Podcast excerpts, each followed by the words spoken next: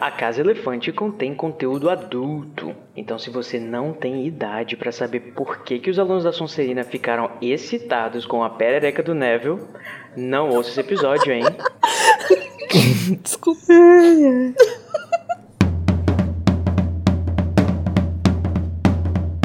Olá, sejam bem-vindos à Casa Elefante. Puxa uma cadeira, pede um café e vem discutir a obra de J.K. Rowling capítulo a capítulo com a gente. Hoje, o sétimo capítulo de Harry Potter e o Prisioneiro de Azkaban, o bicho papão no armário.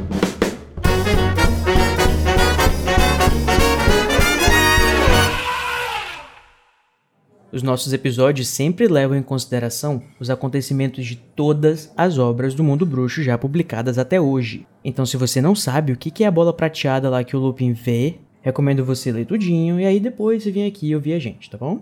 Eu sou o Junior Code e vou falar para vocês, eu tô muito puto que eu vou ter que descascar o pinhão do Draco. e eu estou aqui com ela, Tamires Garcia, que morre de medo do professor Snape. É verdade, Lari. É, opa. Não, eu não. É verdade, Tamires. eu não tenho medo, não. Ai, gente, verdade. Prefiro ele de chapéu e bolsa. Então, todos nós, né? Snape Drag é.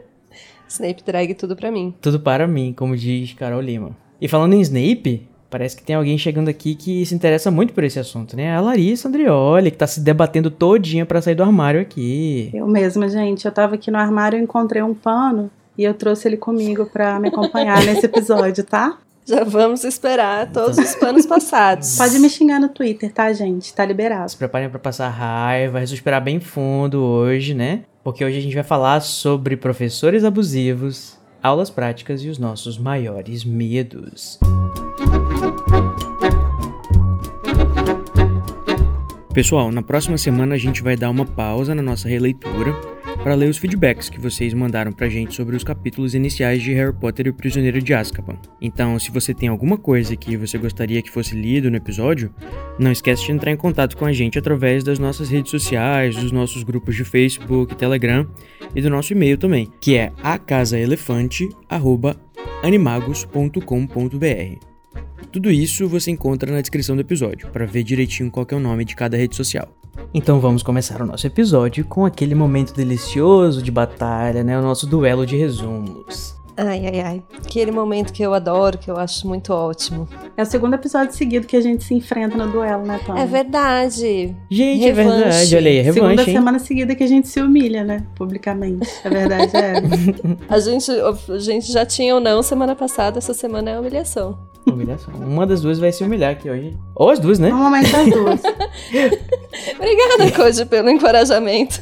Você daria um ótimo Não, Vai dar coach. tudo certo, tá? Vai dar tudo certo. Junior Coach. Junior coach. Junior coach.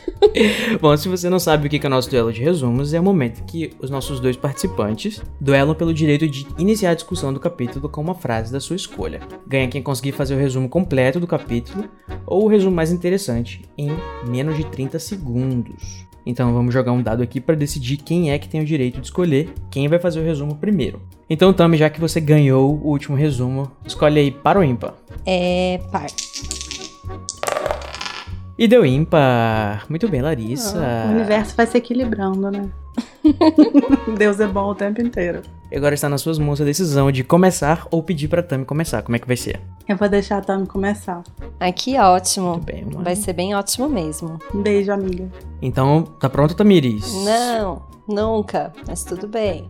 Mesmo assim, te vira. Porque agora você vai tentar fazer um resumo de 30 segundos do capítulo O Bicho Papão no Armário em 3, 2, 1, valendo. Ok, então, é, primeiro eles vão estar pra aula, né, com de, de poções, e aí o, o Draco fica sendo todo escroto lá, e aí ele fica tipo, ah, então faz as coisas aí pra mim. E aí o Snape fica fazendo as pessoas fazer as coisas pra ele. Aí eles falam, mano, que horror, e parte da aula pra outro rolê. Aí eles vão pro outro rolê, que vai ser, é, não lembro, pra onde eles vão? Ai, meu Deus. Eles vão. Acabou! Ah, nossa, foi ótimo, gente! Nossa! Eles vão na aula pro outro Amiga, o que, que rolê. Pra Acontece uns, acho- uns bagulho e eles vão lá pro outro bagulho que eu não sei onde é o bagulho. Amiga, você leu esse capítulo? Tem certeza que tá apta a participar da discussão? Eu fico nervosa, gente. Eu acho que assim, quando Oh. tiver duelo, eu vou fazer um resumo escrito e ler. Isso chama E vai ser mais Não, produtivo. não pode. É contra as regras, hein? Eu Mas sei muito que bom. é. Nota 2. Olha aí, Larissa. Obrigada, agora ficou coach. fácil, hein? Você tem a faca e o queijo na mão. A faca e o pinhão do Draco na mão. Então vamos lá, Larissa. Você vai ter 30 segundos pra fazer um resumo do sétimo capítulo de Harry Potter e o Prisioneiro de Azkaban. Em 3, 2, 1, vai. O capítulo começa com a primeira aula dele de, de poção. E aí o Draco tá machucado porque ele foi ferido ulti- no último capítulo. E aí todo mundo tá fazendo as coisas pra ele. E a Hermione ajuda o Neville a fazer uma poção que tava meio estragada.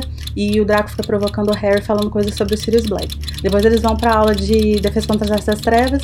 O Snape é babaca com o Neville. E aí eles vão enfrentar o bicho-papão. Aí o bicho-papão do Neville aparece ao Snape. Aí eles aprendem um feitiço.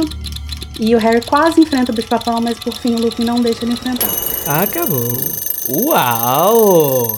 Quase. Você quer redenção? Olha só, eu acho Temos que eu só redenção. esqueci que eles foram pra aula de defesa contra as artes das trevas. Não sei se era muito É, necessário detalhes, lembrar, né? detalhes. Eu acho que dá pra passar Que é esse só pano. o título do capítulo, né? Então, Tommy, eu vou deixar você escolher por mim hoje. Quem venceu hoje? Ai, não precisa disso, né, coach? Fazer humiliation desse nível? Tô brincando, amiga, mas é, a vitória é de Larissa Andrioli. Ai, gente, finalmente os humilhados. Foi uma, foi uma boa revanche. Se você curte o conteúdo do Animagos e quer nos ajudar a continuar produzindo, você pode nos apoiar através do PicPay. É só acessar picpay.me barra animagos e escolher o seu plano. Com a sua ajuda, a gente vai poder continuar produzindo conteúdo acessível e de qualidade para você. O endereço é picpay.me animagos. Durante a aula de poções, Malfoy se aproveita da sua lesão, fazendo Snape obrigar Rony e Harry a ajudá-lo. Ainda na aula, Snape humilha Neville e Simas menciona que Sirius Black foi visto perto das terras de Hogwarts. Em seguida, na primeira aula de defesa contra as artes das trevas, o professor Remo Lupin conduz uma atividade prática contra um bicho-papão no armário. Olha aí, olha aí. Então, agora é o momento da nossa grande vencedora iniciar a discussão do capítulo com a frase de sua escolha. E aí, Lário, o que, que você trouxe pra gente começar? Ai, ai, ai. Bom, não, relaxa. Bom, eu vou falar sobre o Draco e esse rolê dele ficar se fazendo de grande vítima pra ficar ganhando regali- regalia na aula. Sendo que no, na- no próprio capítulo anterior, ele tava zoando o Harry, chamando o Harry de fraco, né? Porque o Harry tinha desmaiado por causa dos dementadores. E eu acho que, né, incoerente, amado. Nossa, Draco demais. fingido. Totalmente incoerente, porque no- realmente no capítulo anterior ele tava zombando da fraqueza suposta do Harry e ele que tá dizendo agora que tudo dói e que ele não consegue fazer nada sozinho Uhum. mais. Pois é, o que mostra que, apesar escrotinho. de ser pautada, né, numa, que a gente mencionou até, uma masculinidade tóxica, o, o Draco, na verdade, faz o que ele precisa pra ganhar vantagem, assim. Se ele precisa diminuir o outro, ele diminui. Se ele precisa se diminuir, até ele se diminui. Sim, desde se, que se ele for ganhar alguma coisa com isso. desde que tenha vantagem pra ele, né? Ele não tem problema nenhum em, em se colocar numa posição que em outras circunstâncias ele não gostaria de estar, né? Sim, até porque Uhum. nessa circunstância ninguém aponta a fraqueza dele, sabe? Ele não sofre o mesmo bullying que ele faz, o que ele Uhum, provoca. Uhum. Porque as pessoas, é, com o ataque do hipogrifo, as pessoas meio que têm dimensão que de fato se trata de uma coisa séria. E que realmente poderia ter Uhum. sido uma coisa muito, muito séria. O que, na verdade, é o mesmo caso do Dementador, mas ele não olha dessa forma, né? Ele não, ele não coloca isso na balança. É, na verdade, o ataque do Dementador poderia ter sido bem mais sério. Sim, bem pior. Mas assim, então, já que a gente já começou falando do Draco, é uma coisa que eu fico pensando nesse capítulo é que, enfim, lá no último capítulo a gente teve o ataque do hipogrifo, né? O Bicurso é, feriu ali o braço do, do Draco. Ele fica fazendo essa teatralização, né? E ela não. Apesar de ter uma, uma justificativa imediata, assim, que seria, por exemplo, na aula, ele se aproveitar e as pessoas fazerem as coisas pra ele, é, parece ter uma coisa, parece ter uma moti- uma motivação ali por trás também, né? Que, ao que tudo indica nesse capítulo, pelo diálogo que tem ali, seria talvez fazer o Hagrid ser demitido. E eu fico pensando, tipo assim, por quê, meu irmão? Sabe? O que que é o que que seu com rolê isso, né? com o Hagrid? Eu acho que ele deve ter comprado isso do, do pai, né? Sim. Que claramente tem alguma coisa contra o Hagrid, Uhum. visto o último livro. Talvez uma espécie de, de vingança, sei lá, porque, enfim, ele foi desmentido. Ou pode ser pura e simplesmente racismo mesmo, né? Porque o, o Hagrid é diferente e o pessoal dos Malfoy, da, da, dessa turma aí, os malfeitos, eles não conseguem admitir que haja pessoas diferentes e, né, meio gigantes e tudo mais. Então, É, eu acho que tá muito mais relacionado ao preconceito mesmo, principalmente com mestiços, né? Porque uma coisa é tem os, os as criaturas que eles os bruxos puro sangue já consideram inferiores, mas os mestiços são considerados bruxos, né? E aí é inaceitável que um professor seja mestiço. Eu acho que tem essa coisa da figura de autoridade ser colocada pra baixo nesse sentido, assim. E acho que o Hagrid ainda tem um fator, né, que é o fato dele dele ser muito próximo do Harry, né? Muito próximo do Harry, muito pró- próximo do Dumbledore. Então, são figuras que ele meio que acaba absorvendo ainda uma rejeição assim por tabela, assim, porque os Malfoy detestam o Harry, os Malfoy detestam o Dumbledore, e aí o, o Hagrid, que é uma figura muito próxima dessas do- desses dois, acaba acrescentando ali, né? Acaba ganhando um pouquinho mais de rejeição de presente, né? E não só Exatamente. eles ficam perseguindo ele, como o Malfoy, né, fica usando o dinheiro e influência no ministério e o, e o, e o Dra- o Draco se gaba disso, dizendo que, ai, o meu pai está resolvendo as coisas para que não sei o que, isso não vai ficar assim e tal, e ele se orgulha de ter essa postura super escrota, Uhum. né, Privilegiado, de né, poder. Mouris? Eu acho que talvez é uma parada que não tenha nem muito a ver com o Hagrid pessoalmente, assim, sabe?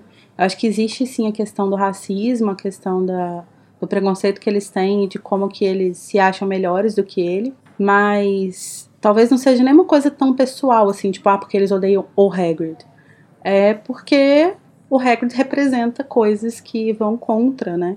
E, e, e essa influência que o Lúcio demonstra ter no ministério também, é, isso mostra. É uma, é uma outra forma de poder, né? Que ele mostra que ele não tem só o poder do dinheiro, ele tem o poder da influência também. Então, tipo assim, se ele quiser mandar um professor embora, ele manda. E pode ter uma outra coisa também que agora me ocorreu, assim. Pode ter a ver também com a, a questão de, não sei, estratificação social, talvez, de o Hagrid ser o guarda-caça, né? Ele era tipo um zelador, assim, um caseiro, Sim. e ser promovido a professor. Então, essa coisa da, da mudança de status social dele dentro da escola Uma questão ter sido ofensiva mesmo. de alguma forma. Uhum. Eu vou ter que aprender alguma coisa aqui com, com o zelador da escola agora, que É. absurdo. É. Não sei se faz sentido. Porque Não, pode estar sentido. relacionado com o preconceito, mas. Eu acho que o mais legal desse rolê todo é que, no fim das contas, eles estão lá é, beijando a barra da, da veste de um mestiço, né?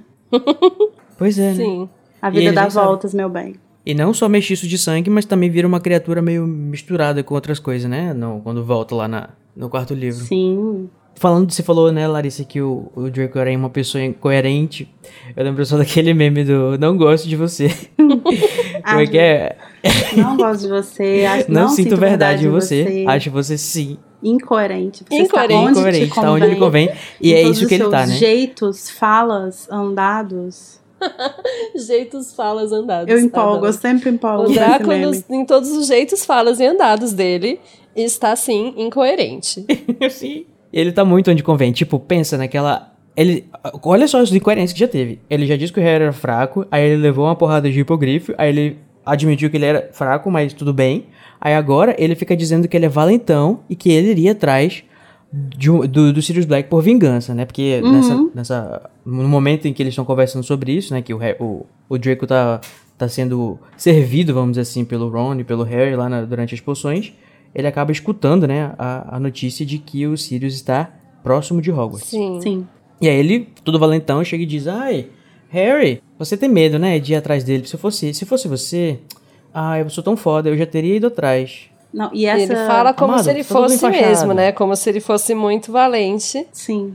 E o Harry quase cai, porque o Harry também acha que é muito, Uhum. muito poderoso, né? O Harry tá muito numa vibe de se provar, né? Desde o começo do livro, Uhum. eu acho que ele tá naquela. Tá, tá passando por aquela fase assim que, tipo, ele não pode demonstrar fraqueza. Que é uma coisa clássica da. Sei lá, acho que da. Do Adolescente. coming of age, né? Da passagem de idade dos meninos. Que é você não mostrar fraqueza, você mostrar que, enfim. E aí ele tá. Já teve aquela, aquele episódio no trem. Uhum. E tudo isso, então, acho que quando ele escuta alguém fazendo um desafio assim, ainda mais ele que é Grifinório e tal, e tem essa, essas características solares e heróicas, né? Eu acho que ele era. Ah, é? Você acha que eu não ia, que eu não ia conseguir? Então pera lá. E nessa cena, além do, da, da postura do Draco, que é insuportável, tem uma outra coisa que me incomoda muito, que é como que as pessoas responsáveis pelo bem-estar do Harry, né? é, não os Dursley, acho que eles não contam nesse sentido, mas assim, é, os próprios Weasley, né? Que tem, o, o Arthur tentou falar de alguma forma, é, o Dumbledore, enfim, todo mundo que está envolvido no, no bem-estar do Harry, em como que ele vai crescer e se deparar com a história dele, né? É, como que essas pessoas foram muito, sei lá, indelicadas, assim, tipo, insensíveis em reter uma parte tão importante da história dele, né? Então, tipo, ele Sim. quase que descobre o que que o Sirius é pela boca do Draco, sabe? E isso é uma, Já pensou, gente? não, é, é a pior pessoa, mas assim, mesmo que não fosse o Draco, se fosse uma outra pessoa, é, ainda assim acho que seria ruim, sabe? Porque é uma, é uma parte muito importante da história dele. É uma parte muito definidora, assim, da Uhum. história dele. E você deixar ele saber disso, saber sobre isso, de- vindo de uma pessoa que não tem os melhores interesses dele em mente, assim, sabe? Eu acho Sim. muito Uhum. errado. Esse é o problema de segurar esse tipo de informação, né? Justamente a, o, o que pode acontecer, como a pessoa pode realmente saber Uhum. da informação. E eu realmente acho muito incrível como o Draco sempre sabe de tudo. Eu, eu acho que o, o Lucius e a Narcisa têm, tipo, um weekly report, assim, um semanário que eles mandam pro Draco, por Coruja, só com os babados da semana. Porque, gente, esse menino está sabendo de todas as fofocas sempre. Ele tem Twitter. Só pode ser. E é engraçado, então, o Draco tá sempre munido por informação, voltando no que a Lari falou. Ele tá sempre bem informado e ele, tá, ele usa isso, né? Ele, de como característica, ele usa as coisas pra, enfim, infernizar a vida do Harry, mas ele usa principalmente a informação contra o Harry. Uhum. Hum, Quando, eu- quando eu li a primeira vez, eu não tinha prestado atenção nesse detalhezinho aqui, né? Que o Draco tá dizendo que é, ele iria. Se ele fosse o Harry, ele iria atrás de vingança contra o Sirius. Sim. É, isso passou totalmente batido por mim. E eu, quando eu li, eu falei, caramba, tipo, já tem essa pista aqui, né? Uma das primeiras vezes que o, o Harry vai associar alguma coisa relacionada à vingança. E eu acho que, na verdade, nem é uma coisa tão complexa assim de saber, né? Porque basta saber, e isso o Lúcio e a Narcisa sabiam com certeza, que o, o Sirius era, era amigo dos Potter, né? E, e ele ter sido a pessoa que entregou ele, assim. Você não precisa nem de nenhuma, nenhuma informação interna, assim, pra classificar o Sirius como uma pessoa de quem você gostaria de se vingar. É. Então, então Mas, assim, tipo, isso, da forma como ele falou, fa- parece que é uma coisa muito pessoal, Sim. né? Uma... mas assim, eu digo porque... É, ele tentando usar a informação contra o Harry, né? A forma como ele Uhum. fala. Não, e eu digo porque, voltando lá no que eu falei, né? Porque qualquer pessoa poderia saber disso. Qualquer é, aluno que tivesse tido um pai que frequentou Uhum. a escola mais ou menos na mesma época do- dos marotos e tal, É saberia. foda, né? Que todo mundo pode saber, menos o Harry. É, e aí, Uhum. tipo, todo, é, é, é horrível essa sensação, sabe? Tipo, todo mundo sabe do negócio, menos ele. Sim, até o Pirraça sabe Nossa, não- e ele não sabe. Nossa. Sim, o pirraço. Gente, o Harry é a última pessoa a saber. Enfim, e gente, o Sirius foi avistado próximo de Hogwarts, né? Então, tipo, isso já vai meio que dar um foreshadow pro próximo capítulo, que vai ser é, a fuga da mulher gorda, né? Uhum. Que o Sirius vai invadir a torre da Grifinória, né? Spoiler alert. E foi um trouxa, né? Uma trouxa, na realidade, que, que avistou ele perto de Hogwarts. E chamou o ministério, mas tarde demais, ele já tinha virado ao au. Bau ao Sirius. Então, esse, esse foi o nosso breve momento onde está Sirius, né? Porque esse livro tem muita. Como é um livrozinho de mistério, bastante também, que nem o Câmara Secreta, a gente tem um momento não só onde está Perebas, onde está Hermione, mas também onde está Sirius aqui. Logo, logo a gente vai seguir as pegadinhas. Tá errando a mão, hein, cachorrão. J.K. Rowling. Vamos com calma. E nessa aula do Snape, se prepara, né? Porque a gente ainda não passou raiva o suficiente. Eu acho que a gente vai ter bastante ódio pro nosso momento Avada Kedavra mais tarde. Porque a gente vai agora entrar no momento Snape abusivo. E aí, Lari, Snape abusivo, hein? Né? Todo esse fingimento do, do Draco expôs ainda mais o abuso de poder do professor Snape. Essa, essa figurinha maravilhosa, né? Que, que dá aula de poções. Esse exemplo de pedagogia. E Paulo Freire do. Mundo Bruxo. Porra, Paulo Freire é o que tá faltando, viu? Já começa que ele é extremamente injusto com os Grifinórios. Pelo menos é o que o, o narrador diz que o Harry pensa, né? Tipo, quando o Draco aparece atrasado na aula, o Snape só fala: Vai sentar, vai sentar, tá bom, tá bom. Entra aí e senta. E o Harry pensa: Nossa, se fosse eu, ele ia me tirar vários pontos, ele ia me dar um pontapé. O que é verdade, Mas vocês né? acham que essa. O pontapé acho que foi um Ah, pouco tá, desculpa, de exagerado, né, gente? Vamos com calma. Nos filmes ele dá até uma livrada nos alunos. Não é, menina? Eu nunca Nossa. entendi como é que os, nos Gente. filmes aquilo livro é uma coisa tão natural e tão ok. Eu fico tipo assim, gente, por que, que ele tá batendo nas pessoas? Né? É uma, Não. é uma escola que eles usam a vara da correção. Métodos antipedagógicos. Quem que pensou que aquilo fosse uma boa ideia, gente? Enfim, é outro livro, depois a gente fala sobre esse Sim. assunto. Só pra mencionar aí que tem, tem algum nível de violência. Só não é nos livros, mas tem. Assim, violência aqui, nesse capítulo que tá batendo muito ponto, é violência emocional, né? Que Sim. o Snape vai deixar o Neville em frangalhos, o bichinho. Não só ele, como a Hermione também, enfim, todos os alunos, né, que não são da Sonserina. Ah, a questão é que o Snape, por ser um, um agente duplo, né? A gente não sabe se ele realmente rouba pra Sonserina porque. Ou ele favorece os alunos da Sonserina, enfim. Porque ele prefere a Sonserina ou pra manter as aparências, né? E isso eu, é o que eu acho que fica mais confuso na forma como ele destrói todos os outros alunos. e uma outra coisa também, se é focado na Grifinória esse esse bullying mesmo, né? Vamos colocar como bullying. Mas é focado nos alunos da Grifinória, vocês veem, por exemplo, acontecendo com alunos de outras casas? Eu não me lembro de ver. Bom, Eu acho Bom, que a gente, gente não. que eu saiba, a É. gente não tem aulas de poções da Grifinória com outra com outra casa, né? Geralmente as, as aulas é, conjuntas de poções são com a Sonserina apenas ou só a Grifinória. Sim, com Vai ter talvez lá no sexto livro, quando eles estão nas turmas de Nims. Mas acho que a gente não tem muito como saber. É. Ou tem? Ah, não, eu acho que a gente não vê nenhuma, nenhuma interação do Snape com alunos de outras casas, assim.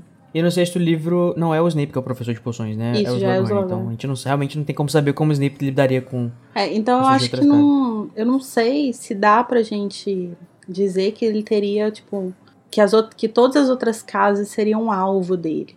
Porque a gente não, não vê isso. Mas ele tem sim uma, uma, um problema maior ali com a Grifinória, né? Mas o que eu, o que eu falei lá na pauta e que eu acho que é legal a gente pensar, e que a também mencionou a questão do dele ser um agente duplo, é que, tipo assim, quando a gente vai pegar lá no, no sétimo livro, né? Quando a gente vê. No quinto livro, quando a gente vê uma memória dele, depois lá no sétimo livro, quando a gente vê várias, é que eu acho muito difícil que o Snape tenha desenvolvido em algum momento algum tipo de predileção pela Sonserina, sabe? Tipo, uma relação com a casa igual o Harry desenvolve com a Grifinória, por exemplo. Eu acho muito difícil, porque ele. A gente tem que lembrar que ele era um cara. Ele era um menino pobre que foi estudar na Sonserina, tipo, num momento que era o auge do, do rolê lá do Voldemort, Loja das né? Trevas. Do, da ascensão do Voldemort. E ele era, não só era um menino pobre, como ele era um menino mestiço, né? Que carrega, inclusive, o nome trouxa. Ele não carrega, tipo, o nome. é, não é o pai dele que era bruxo e a mãe era trouxa, né? Então ele. Ele não tem o nome de bruxo puro sangue, né? Sim, ele não tem um nome pra disfarçar ali. Então, eu acho que quando a gente vê, por exemplo, no quinto livro, ele ser atacado pelos marotos, não existe em momento nenhum ninguém da Sonserina, tipo, aparecendo pra defender ele ou algo do tipo. Uma coisa que seria muito provável de acontecer se fosse o caso de um aluno da Grifinória, por exemplo. É que aí eu acho que tem uma questão diferente pra pesar. É, o Snape nunca foi uma pessoa de muitos amigos. Não é Uhum. uma pessoa assim, tipo, sociável, tipo, nossa, vou encontrar meus amigos ali no rolê hoje. Mas isso não significa que com a casa e com o que a casa representa, ele não tenha criado algum tipo de relação. Tanto que ele seguiu, por muito tempo, inclusive, o, os passos de virar um comensal, né? Então, por mais que ele não tivesse laços afetivos ali dentro, isso não significa que ele não tenha se, a, se afeiçoado à, ideologia e ao que aquela coisa do puro sangue que a Casa da Sonserina tem muito forte representava para ele. Então, mas aí eu acho que a gente entra numa outra questão, que é uma outra discussão que não cabe aqui, que é o que que levaria o Snape de fato a se associar a essa ideologia. E eu acho que não é uma, uma coisa tão simples quanto, por exemplo, os Malfoy, que é uhum. basicamente por se acharem superiores, entendeu? Eu acho que entra vários outros fatores em questão. Mas, de qualquer forma, eu concordo que ele. Acho que essa questão, tipo, de ninguém vir defender ele e tal, diz muito sobre ele não ter nenhum tipo de relação, assim, nenhum tipo de amigo e tal. De ser uma pessoa mais solitária. Mas, assim, de qualquer forma, o que eu, tô, que eu tava querendo dizer é que eu acho muito difícil ele desenvolver uma relação com a Sonserina a ponto de, tipo assim, ah, essa é minha casa, eu vou defender ela e eu vou, sei lá, dar ponto para ela, porque Inclusive eu... roubar pra ela. É, porque, inclusive que eu acho que, assim, acho que ele não fica pensando em ponto de casa, sabe? Isso é uma coisa tão boba, eu acho que só os alunos é, que tipo... dão bola para isso, na verdade. Ah, não, o Snape usa bastante como ferramenta de manutenção de poder. Não, eu acho que ele usa, com certeza, mas eu tô falando de, tipo assim, é, de dar importância para isso de fato, de tipo assim, eu vou eu vou dar ponto aqui para minha tanto que do, ao, ao, longo dos livros a gente não vê ele dar ponto para Sonserina, a gente só vê ele tirar ponto das outras casas. Então, Ai, muito, ele não parece muito muito cuzão, é verdade, nunca tinha reparado nisso. Então, tipo, ele não parece usar isso como uma forma. Ele parece usar o sistema de ponto não como uma forma de fazer a Sonserina ficar bem, e sim como uma forma de diminuir a Grifinória.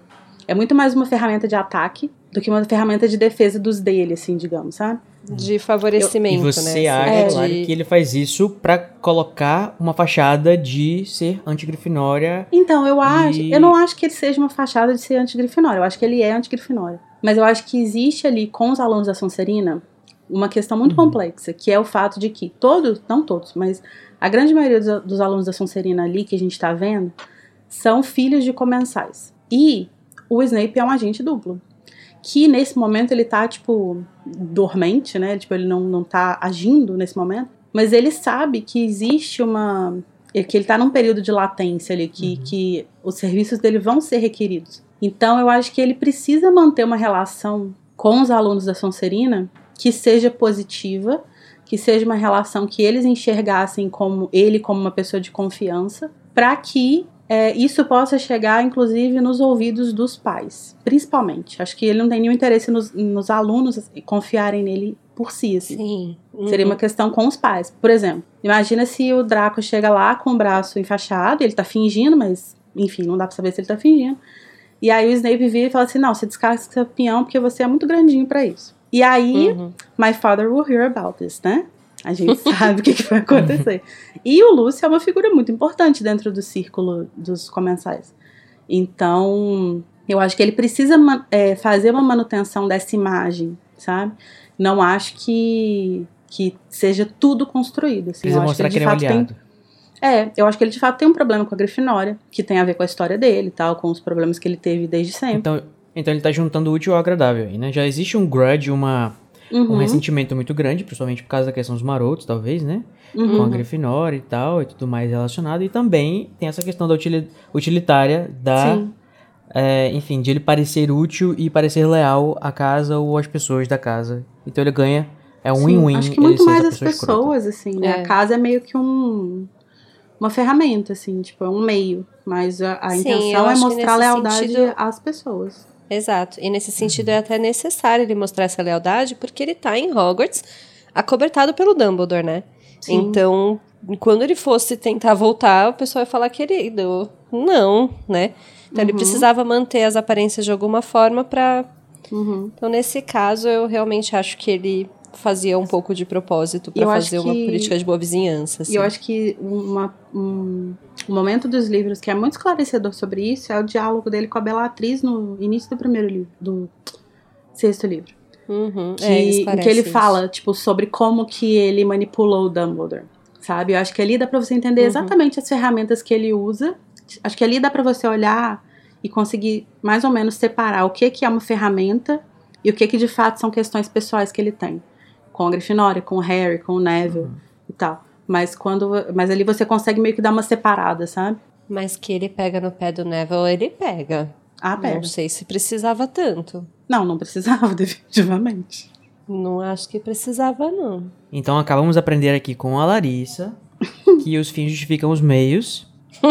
Gente, eu nunca. E a que custo Snape, né, conseguiu se manter leal a Dumbledore fazendo esse agente duplo. Ao custo da saúde mental dos seus alunos e do ensino. Não, sabe qual que é o meu, o meu critério de. O meu critério de um pano bem passado é a Tami concordar. Porque a Tami é uma pessoa muito exigente quando o assunto é o Snape. Não, é porque eu acho que esse ponto especificamente não tem outra justificativa.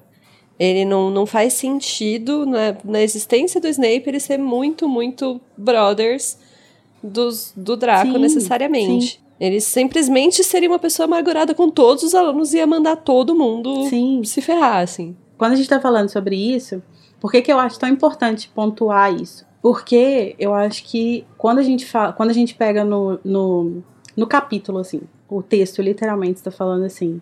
Mas Draco sempre conseguira escapar com qualquer coisa nas aulas de poções. Snape era o diretor da Sonserina e, em geral, fa- favorecia os próprios alunos em prejuízo dos demais. É isso que fala no livro. E eu acho que a gente tem uma lição.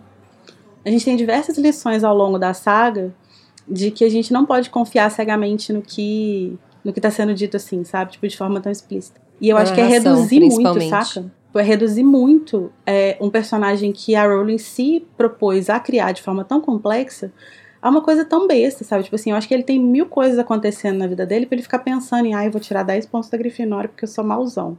Sabe? Tipo, eu acho que existem... Ele não fica pensando, ele faz isso porque ele é mauzão. Ai, amiga.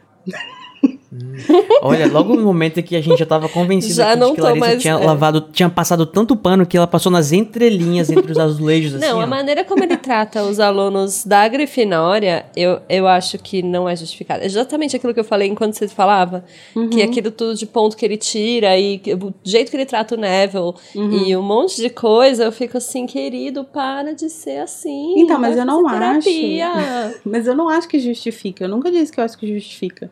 É, eu concordo, eu continuo achando que a forma como ele trata, independente de qualquer dos motivos, a forma como ele trata os alunos da Grifinória, e especificamente o Harry e o Neville, não é justificável. Mas eu acho que é importante a gente entender que não é uma coisa, tipo assim, saída do nada. Isso não é justificar. A minha.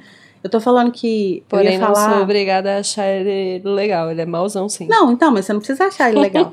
o que eu ia falar é que a minha tentativa, sempre que eu fico brincando que eu, que eu sou faxineira do Snape, que eu trouxe um paninho e tal, mas a minha tentativa, a minha intenção nunca é justificar o que ele fez e falar assim, ah, tem que fazer mesmo, foda-se, é isso aí, legal. Maravilhoso, muito legal o que você fez. Não é isso, é só, tipo assim, realmente é, olhar com complexidade nuances, pro né? personagem, entendeu? Porque eu acho que ele tem sim muitas camadas, e não só ele.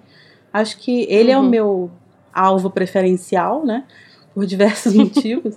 Mas eu acho que todos os Ele é o alvo severo. Ele é meu alvo severo. Mas to- acho que todos os personagens dá pra você ler de forma complexa, assim, sabe? E eu acho Ele é que isso literalmente é o muito alvo legal. severo. Sim, é verdade. ele é alvo e severo. Severo. tá aí, tá explicado, gente. E por falar em severo, acho que a gente pode continuar no Snape, né? Não é culpa minha, tá, gente? É culpa do capítulo. Rowling colocou muito ele aqui. Uhum. É, que eu acho que é um ponto interessante da gente pensar, que é a, a pedagogia do Snape, né? Ou talvez Ou a mais falta adequado de. falar a ausência dela, né? Ah, tá, já ia dizer. Que pedagogia, amada. Não, eu acho que assim, a gente podia fazer uma Snape vaquinha e mandar o livro do- um livro do Paulo Freire pra ele, acho que ele Gente! precisava bastante. Nós somos os três professores do Caso Elefante aqui, não é mesmo? Ai, não, eu sou ex. Ah, você não é mais professor, mas você tem Larissa experiência, né? saiu Olha aí. dessa vida. Eu saí dessa vida. E, inclusive, isso vai ser tema dessa discussão aqui. Mas você não tratava os alunos, você não ensinava que nem o Snape, não, né, Larissa? Não, E por que, que você acha que ele é tão ruim professor assim? Ou, Então. você discorda comigo que o Snape é um péssimo professor? Não, eu concordo plenamente. Eu acho que ele é um péssimo professor, de fato. Eu tava lendo um texto que eu vou deixar o. Eu vou mandar o link pro Igor pra ele colocar na descrição do episódio.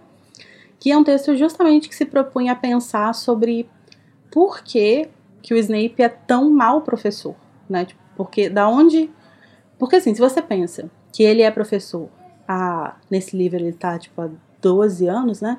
Acho que é isso. 12 anos Uhum. dando aula. Por aí. Tipo assim, você pode não ser um professor maravilhoso, mas porra, você desenvolve um mínimo de, de didática, né? Que ele aparentemente não desenvolveu, de fato. Aparentemente não, né? Pelo que a gente vê, ele realmente não desenvolveu. Ô, amiga, pensa no, no, no, professor Beans, que tá, sei lá, 300 anos dando aula e até hoje é o cara mais chato da... É verdade, Sim. é verdade. Uh, é. Hogwarts não tem um padrão muito alto para professores com didática, não é mesmo? Não tem, né? Fica, fica a pergunta, assim, o que, que é melhor, né? Ter uma aula com o professor Beans, que acha que você é um fantasma igual ele, ou com o Snape, que tá quase te transformando em um fantasma. É... Nossa, que, que saudável esse ambiente escolar, gente. Uma delícia, gente. Até nos flores nessa é escola. É quase construtivista. Mas aí, né? assim, eu vou resumir bastante o texto, mas tentando pensar assim, por que que ele é uma pessoa que tem tão pouca didática? É, esse texto, ele apontava três fatores, né? E aí o primeiro fator seria o fator do gênio em poções. E isso teria a ver com o fato de que ele é uma pessoa, ele sempre foi uma pessoa muito versada em poções, né? A gente vê pela coisa do livro do príncipe mestiço e tal. É, e normalmente é muito comum que pessoas que tenham muita facilidade em alguma disciplina, elas tenham dificuldade de entender como que as outras pessoas não têm a mesma facilidade. Né? Acho que eu falei errado. Nossa, né? sim, falei dificuldade. Demais. Sim. Demais. Então, assim, Isso quando você pega. bastante. E isso é muito difícil, porque quando você pega, por exemplo, sei lá, um professor de matemática. Eu, eu já tive vários, com certeza vocês devem ter tido pelo menos um professor de matemática, que era, tipo assim, muito inteligente e que justamente por isso ele não conseguia passar uma linha de conhecimento, porque ele falava o negócio, ninguém entendia nada, e com certeza que passava pela A cabeça, dele, tá dele. fazendo é, muito sentido, né? Porque... Gente, essa galera não tá afim de aprender. E aí, é, como o Snape era uma pessoa que tinha muita, sempre teve muita facilidade em poções, a lógica seria que ele concluísse de que, concluísse que as pessoas também, todas deveriam ter facilidade em poções, porque é muito fácil. É ridículo.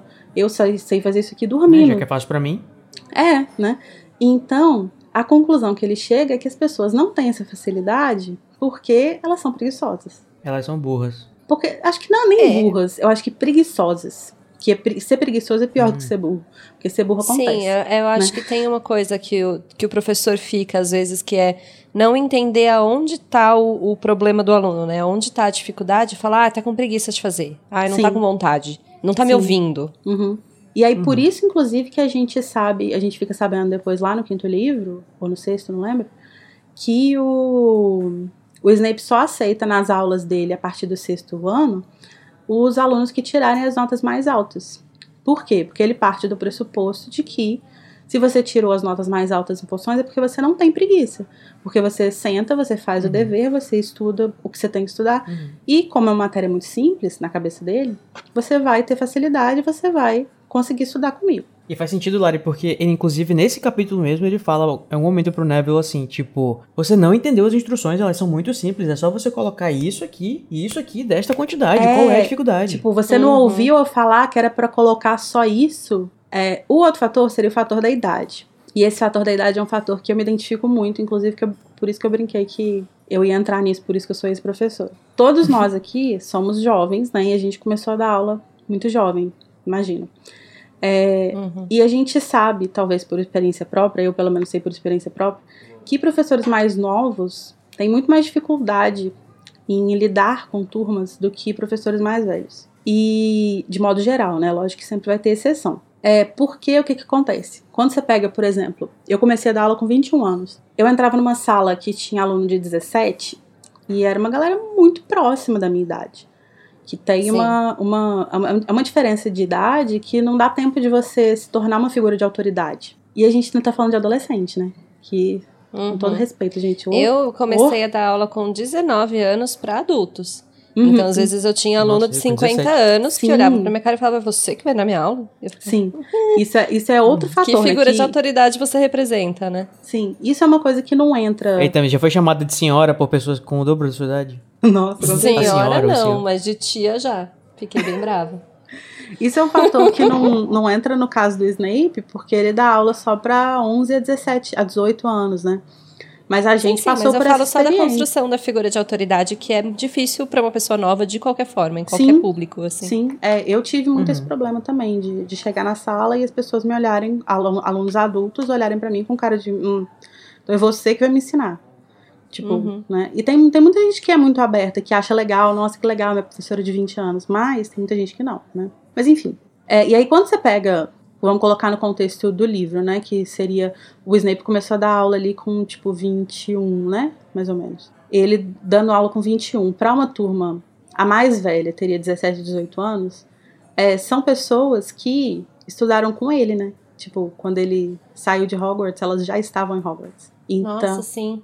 Sim. Então, entra um outro fator, que é o fato não só de que você tem dificuldade de impor sua autoridade pela questão da idade, mas também porque aquelas pessoas te conhecem. E aquelas pessoas talvez tenham visto o Tiago Potter colocar você de cabeça para baixo, sabe? Então, ele tem uma dupla camada de dificuldade de, de criação dessa autoridade. E aí, nesse sentido, você acaba tendo. E tem que se tipo, afirmar, né? É, você acaba tendo. Quando você é um professor muito jovem que tem esse problema, você tem duas saídas.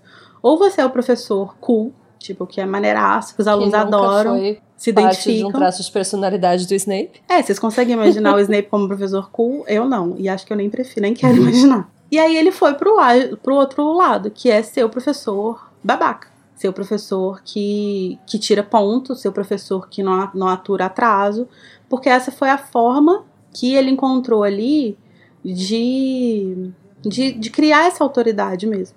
Né? E não estou dizendo que é uma forma ok, de se criar autoridade. Uhum. Mas eu Uhum. acho que é, uma, é um fator que entra aí, né? E o último fator, na verdade, é aqui que, que entra a questão que eu falei que eu me identifico. Na verdade, o que eu mais me identifico é isso aqui. Que é o fator bullying. O Snape, quando ele era aluno, ele sofreu bullying. Ele foi humilhado na escola, ele era agredido, ele era motivo de piada e tal, enfim.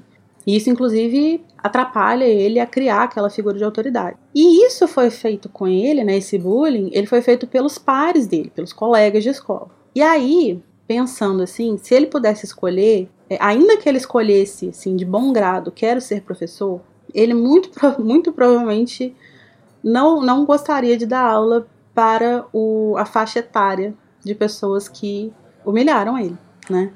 E eu digo Uhum. isso também com experiência própria, assim, né? Tipo, sendo bem pessoal aqui, porque eu tive uma adolescência na, no, na- no colégio, assim.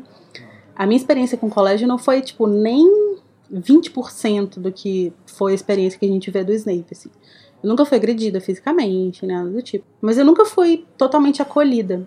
E até hoje, eu não me sinto à vontade perto de alunos em idade escolar. Eu tenho, eu sempre tive dificuldade de dar aula para adolescente e eu tenho inclusive dificuldade de dar aula dentro da faculdade, quando eu vou fazer estágio. Porque essa essa insegurança que você cria ali, tipo, de pessoas que teoricamente são seus iguais, então elas deveriam estar no mesmo nível que você, mas que elas estão na verdade te humilhando, é, isso é uma coisa que é muito difícil de você deixar para trás. Você Então, carrega isso com você, né? é, tipo, mesmo lá no, no início da, da carreira do Snape, eu imagino que, tipo, quando ele começou a criar essa, essa carcaça de professor babaca, ele, tipo, virava as costas e ele ouvia, tipo, as risadinhas. Ele ouvia, tipo, as- ele imaginava, né, as pessoas comentando dele. Então, isso é uma coisa que faz com que ele, enquanto professor, que deveria ser uma, uma figura respeitada, uma figura de autoridade, se sinta não como um professor,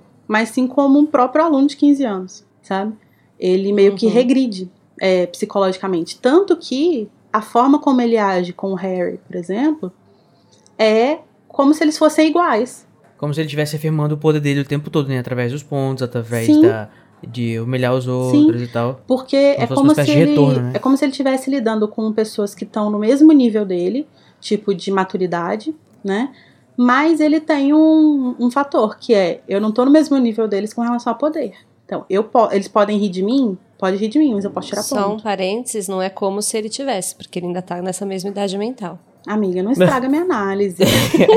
Não, não tô estragando sua análise, muito pelo contrário. Eu acho que isso, agregando a essa análise, e eu parcialmente concordo, mas agregando, eu acho que ele tem o fator de ter uma imaturidade emocional muito grande. Então, Sim. assim, porque a minha crítica é, o ponto de ele, por mais que ele não dê aula, né, por muito tempo, ele deu aula por muito tempo, a ponto de conseguir entender que ele precisa impor autoridade até certo ponto na sala de Uhum. aula. Depois disso passa a ser ensino e passa a ser fazer os alunos aprenderem. Uhum.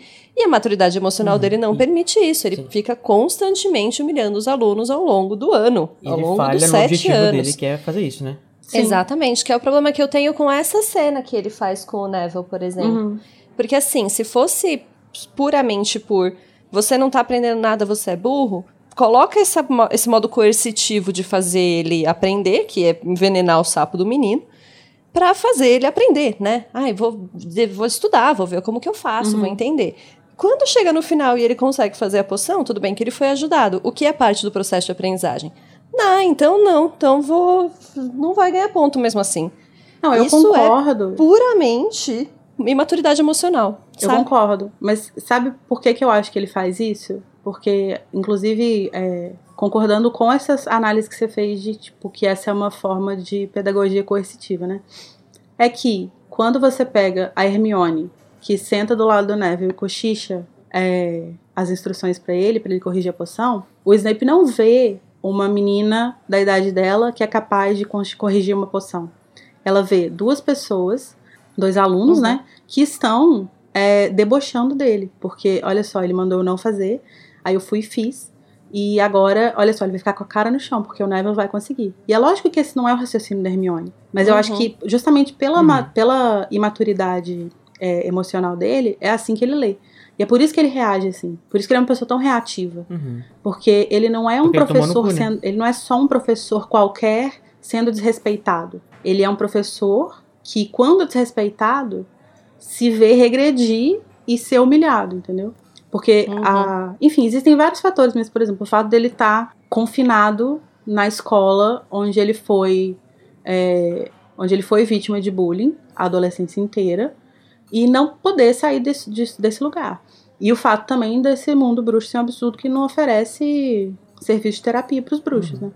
Porque tudo, tudo, a Sim. verdade é que tudo isso poderia ser resolvido com uma terapia. Mas não existe Sim, isso. terapia. E ele estraga tanto, tanto, tanto os alunos por- por- pela sua falta de terapia que ele desenvolve no aluno um medo crônico dele mesmo, né? Uhum. Tipo, isso é uma das Sim. coisas mais inadmissíveis, eu acho, na educação. Que Sim. não é apenas um, um aluno ter medo do professor, que já é uma coisa muito difícil, muito ruim, mas ele ser o pior medo do aluno. E isso é Sim, falado pra gente a várias personificação vezes do medo pela narração. Eu acho que até desnecessariamente. Porque, tipo, vai ser mostrado, né, com a cena do, do bicho-papão lá na, na aula de defesa.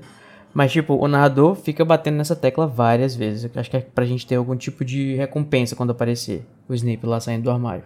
É, eu tenho coisa a Uhum. dizer sobre isso, mas quando a gente chegar lá eu falo. É, sim, e ele se torna a personificação dos medos do Neville, né? Porque o, o que a gente pensa é que o bicho-papão do Neville não é necessariamente o Snape, talvez como pessoa, né? Talvez seja a, a ideia de fracasso, a ideia de ele estar, enfim, falhando nas aulas, falhando como bruxo, que é uma coisa que é uma insegurança do Neville muito grande. Mas aí, né, o Snape, além de na aula acabar com ele, na aula seguinte, que é de defesa contra as sabe, não tem nem nada a ver com ele, ainda vai o Snape lá de novo Né? pra encher o saco do menino. Então o que, que o menino faz? Visualiza o Snape como a personificação de tudo que ele teme na vida. Olha que saudável para as crianças. Snape foi muito desnecessário. Muito desnecessário. Quando eu olhei ele na outra. Eu, eu tinha esquecido também dessa parte. Tipo, o que, que ele tá fazendo? Mencionando o, o- Enfim, eu vou guardar isso pra uma vada quem porque convidou esse cara ó, aqui? Transpirando já. O mais engraçado é que eles entram na sala dos professores e ele tá sentado olhando pro nada, né? Tipo, ele não tá, sei lá, lendo um jornal, nada, Gente, só fala nunca que ele tava olhando sentado. pro nada na sala dos professores. Desculpa, alunos do mundo, é o que fazemos na sala dos professores. É sentar e olhar para o nada. Ai, ai. E sem falar que ele ainda é. Não é só abusivo com os alunos, como ele também é abusivo com os bichinhos. Ai, gente, vamos com calma, né? Eu acho que a gente descobre nesse capítulo uma nova função pros pets, né? Afinal de contas, pra que que serve, né? Vou ter um sapo. Ai, que horror! Serve ter um sapo pra virar envenenar de vez em bruxos, quando. Ai, que ótimo, Luísa Mel. Mas enfim, a gente descobre essa função, né? Porque o Neville tá lá fazendo a poçãozinha dele. E aí ele faz um negócio laranja. Aí o Snape fala que vai testar na- no, no trevo, né? E muita gente acha que essa cena transforma o Snape no próprio tarado da machadinha, que vai aparecer depois, né? Que horror. No capítulo. A Né? Minerva falando. Mas eu acho engraçado que a, a Hermione tá fazendo a função do Snape, que é ajudar o Neville, né? E ele fica puto com, com a Hermione por estar fazendo a função que ele Ah, deveria estar fazendo, é que é ajudar o errado. Porque aquilo não é uma avaliação. Tudo errado. É uma aula, você tem que ensinar a pessoa a fazer, né? Você não tem que cobrar que ela saiba que tenha, tá- esteja pronto já pra avaliar. É que ainda tem muito Enfim. também na educação tradicional, só um parênteses, professora. É, essa ideia de que o outro aluno ajudar necessariamente é cola, né? Como se um aluno uhum. não soubesse fazer sozinho, ele precisa saber fazer sozinho necessariamente, e ele não aproveita nada da ajuda dos amigos. Uhum. E é uma visão bem educação tradicionalista, assim, que é o que o Snape segue, né? Professor não, rígido. É uma parada bem antiquada mesmo, né? Uhum. Que não leva em conta outras formas de aprender, né? Ainda mais a gente que é professor de inglês, né? Eu imagino que a Tami também deve usar abordagem comunicativa, alguma coisa uhum. do tipo. Os alunos estão o tempo todo interagindo para eles estarem aprendendo um com o outro o tempo Exatamente. Como uhum. essa é a minha então forma de dar aula, eu acho inconcebível que outros métodos não usem, sabe? Uhum. É, a, a, verdade é que a gente está muito. Eu acho que mesmo quem passou por uma educação mais tradicional ainda tem muita dificuldade de acessar o tipo de pedagogia que é usada em Hogwarts, assim, porque é uma parada muito longe da nossa concepção. Assim, que tipo pedagogia assim. amada? Não tá nem tendo. Nem existe, Você tá sendo generosa. É assim, ai, se formou lindo, vem que dá aula pra mim. Eu acho que é talvez, é assim, o mais próximo que a gente conseguisse chegar de nivelar as coisas seria pensar, sei lá, na época que tinha palmatória, saca? Sim. Uma é. coisa assim, tipo, bem antigo mesmo, bem Tradicional, né? Tradicionalista mesmo, assim. Uhum. Uhum. Enfim, eu adoraria continuar aqui nosso assunto sobre educação e falar sobre pedagogia, mas falando sobre a, a, o resultado lá do, do, do, teste do Snape, né, que ele coloca lá a, a poção na boca do Trevor, eu não entendi muito bem, porque eu tava lendo tanto em inglês quanto em português. É, o nome da poção é poção redutora, né, ele traduziu para redutora. Eu talvez teria traduzido para encolhedora. É shrinking, Aliás, né? nem sei. Shrinking porque solution, em inglês é shrinking uhum. solution a poção não parece que ela diminui a coisa, parece que ela faz a, pessoa, a coisa reduzir um estágio anterior à vida. Eu não entendi, porque o, o, o sapo vira um girino. Sim. Ele deveria só encolher? A impressão que dá é que vai virar um sapinho, né? E ele vira um girino. É, mas eu acho é, que. É uma poção rejuvenescedora. Talvez seja um recurso narrativo, né? para demonstrar que ele diminuiu. Talvez não seja necessariamente a ver com a idade que ele ficou jovem. Não sei. Ah, então é, é como se a palavra girino lá fosse só uma outra forma de dizer um sapinho. Pode tipo, ser. ele ficou do tamanho de um girino. É, porque ela não hum, fala com, ela não fala como um girino, ela fala ficou um girino, né?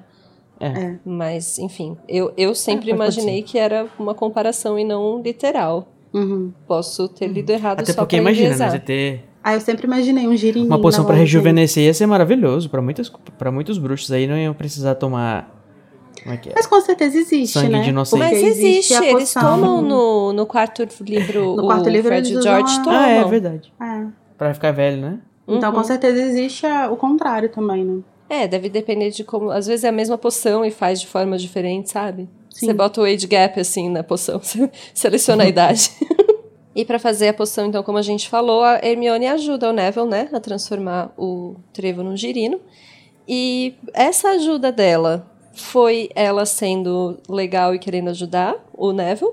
Ou foi ela querendo de novo mostrar que ela sabia fazer as coisas melhor do que todas as pessoas? Ai. Ah, acho que é um pouco dos dois. É. Eu não acho que a Hermione Mas mais tenha, ajudar. tipo, uma parada... Eu não acho que ela tenha um raciocínio de, tipo assim, ah, eu vou fazer isso porque eu vou mostrar que eu sou foda. Mas eu acho que ela gostaria dos louros, assim, sabe? Tipo, ah, que o Snape não deu, mas, tipo assim, se ela ajudasse, porque ela é não, legal. Sim. E aí o Snape virasse e falasse assim, nossa, parabéns, Hermione, olha só, você é sensacional. Ela ia ficar, tipo, meu Deus do céu. mas eu não acho que ela faz com a intenção de ser vangloriada, assim. Uhum. Tanto é que na próxima aula, né, ela vai. Não vai. Ela levanta a mão, acho que pra responder alguma coisa do Lupin, o Harry que responde. Isso. Aí ela fica, tipo, puta que ela não pôde responder. É, ela é sim, amada, é calma. Eu acho que ela fica meio. Deixa tipo, os outros brilharem também. Decepcionadinha, assim, né? Porque. Não é, não é que ela quer se mostrar, mas é porque ela gosta de mostrar que ela sabe pro professor, na verdade, não, não pra... Ela tem aquele monte de conhecimento e ela gosta de colocar, né, para as pessoas. Olha só tudo que eu sei sobre as coisas. Mas eu não sei, eu acho que nesse uhum. caso ela realmente estava tentando ajudar o Neville, assim. Uhum. Porque eu, eu acho que em qualquer lugar, consciente ou inconsciente, ela não deve esperar muito, muitos louros na aula de poções, né? É, o tempo é. é patada, né? Mas eu acho que ela é uma pessoa que não desiste, né? Ela é resiliente. resiliente na mostrância. Resiliente pra cacete, gente. Coitada. Nossa, imagina, se um dia o Snape elogiasse ela, acho que ela ia Sei lá, ia, ter, ia ser o patrono dela. Nossa. Nossa, sim. o dia que o Snape falou que eu sou. que eu não sou tão ruim assim. Que você está na média. É. O, o, o bicho papão dela é McGonagall falando que ela é ruim. e o Patronus nem falou que ela é boa. Vida acadêmica. Ai, ai.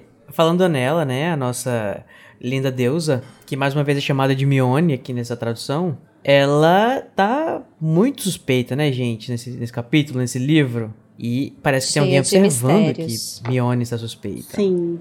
Mal acabou, né, a aula, a Hermione já dá uma sumidinha ali. E a gente chega no nosso momento, né? Onde está a Hermione? E esse momento que vai se repetir ao longo do livro. E aí tem um momento aí que quando ela meio que dá uma desaparecida, o quem repara é o Rony, né? E aí quem chipa pira, né? É Eu não, loucura. não Olá. uso esse tipo de droga, acho muito pesado. RH. Eu acho ótimo que só o Rony repara. E o Rony está, inclusive, obcecado. Mas é interessante que nos- no, livro, a forma como a- a- o texto é descrito é ma- mais legal do que no filme. Que no filme parece que ela meio que surge, né? Ela, eles olham, ela tá lá, depois ela não tá. E Uhum. no livro descreve mesmo, né? Que ela tá vindo de um lugar distante, co- escondendo algo nas vestes. Já tem essa, esse foreshadow aí. E eu acho bem aí. legal. É, ela- é muito, é muito bom a forma como, a- a- como é construída na, na- no livro, né? Ela sai por uma porta e entra pela outra. Ou então elas tão- eles estão falando com ela, tipo, lá atrás e ela já aparece lá na frente. Uhum. É bem mais legal do que, como você falou, né? A cena do filme que eles só olham pro lado e ela se materializa, assim, como se ela tivesse aparatado em Hogwarts. Sim. Uhum. Mas essa obsessão, essa constante, né, do Ron sendo, sendo a pessoa que repara no, no desaparecimento da Hermione, nesse comportamento esquisito, fica a pergunta, né? É o amor? Ah, eu acho Olha aí, que seria aí é. o Eu nosso acho que foreshadow pro é momento. o primeiro momento do Rony mostrando que ele presta atenção nela, mais do que o Harry, que inclusive toda vez que ele comenta, mas a menina tava aqui, ela tava ali, o Harry. Silêncio do Harry. Ele nem responde, ele nem É, fala Harry, nada. tipo, não tô nem aí, Ela, caguei. Tipo, sei lá, caguei pra Hermione. tá preocupada com a própria bunda dele, que pode ser morta a qualquer momento por um assassino fugitivo. Exatamente. Então eu acho Ele, não, o sim Harry tá preocupado é, em é se provar. amor. Essas duas coisas, em sobreviver e se provar pro Malfoy. Pronto, falei. Uh, masculinidade tóxica.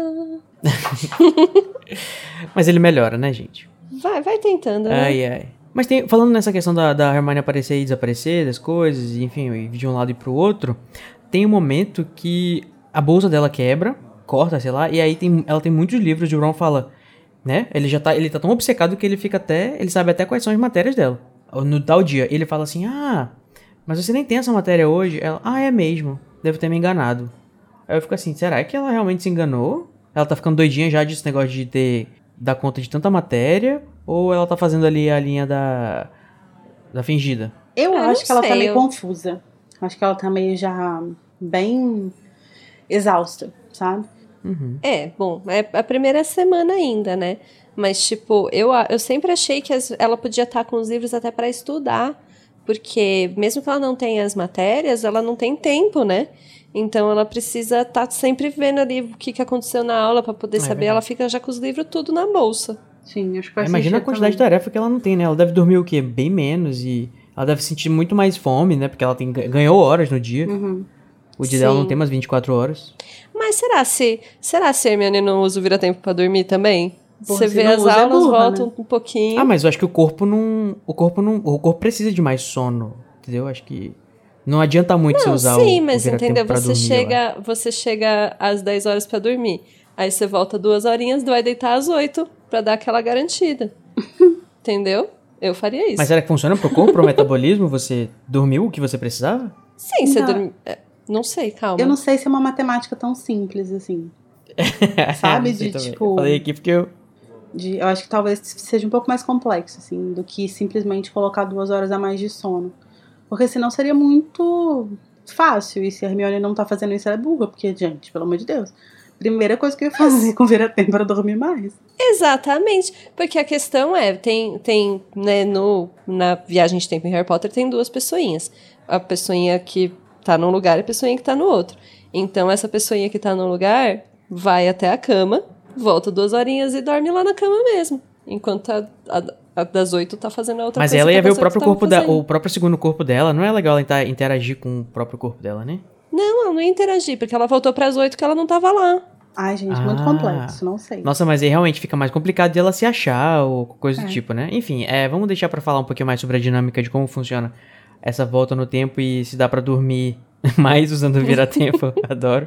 Quando a gente for falar sobre isso lá no Segredo de Hermione, que tal? Isso, tudo melhor. bem, só, só acho que soninho seria ótimo. Não, seria Ah, maravilhoso, certeza, Se realmente. pudesse também. É, o, o, o snooze, né? O, o- como é que é? A soneca do. A pestana do celular.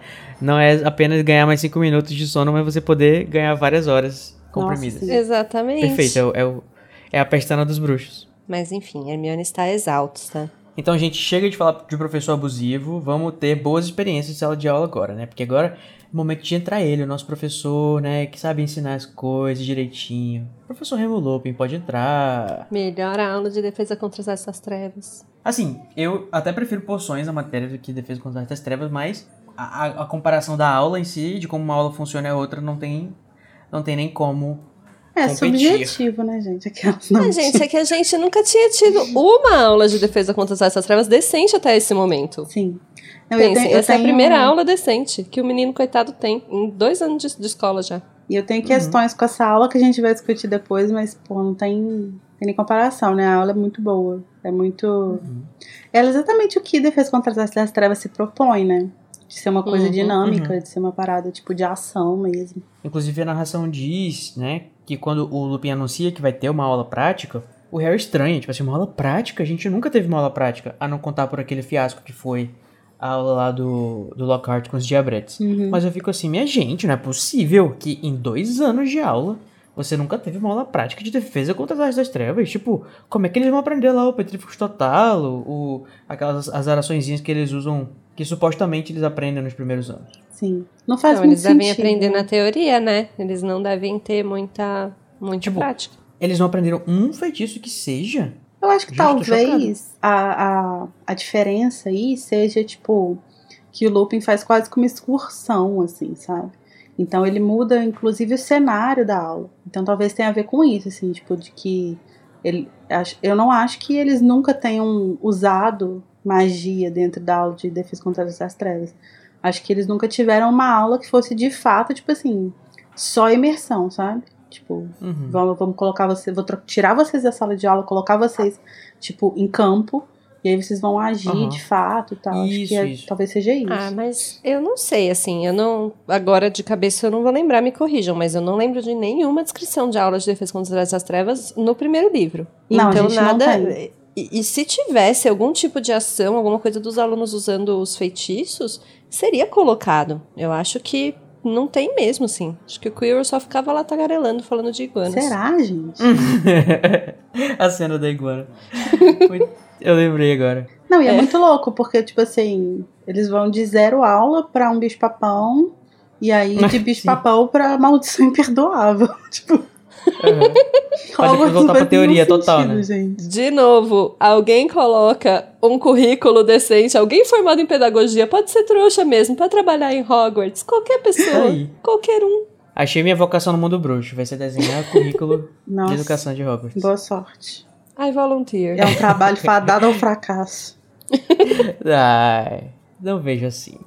Mas por falar em fracasso, tem uma, um momento nesse, nesse capítulo, né, quando eles estão indo para a aula, antes da aula iniciar e tal, em que eles falam, so, a narração né, fala sobre o Filch e se refere ao Filch de uma forma muito bizarra, que é, eles falam, eles chamam ele de um bruxo frustrado. E em, em inglês eu acho que é até pior, porque fala a failed wizard, né?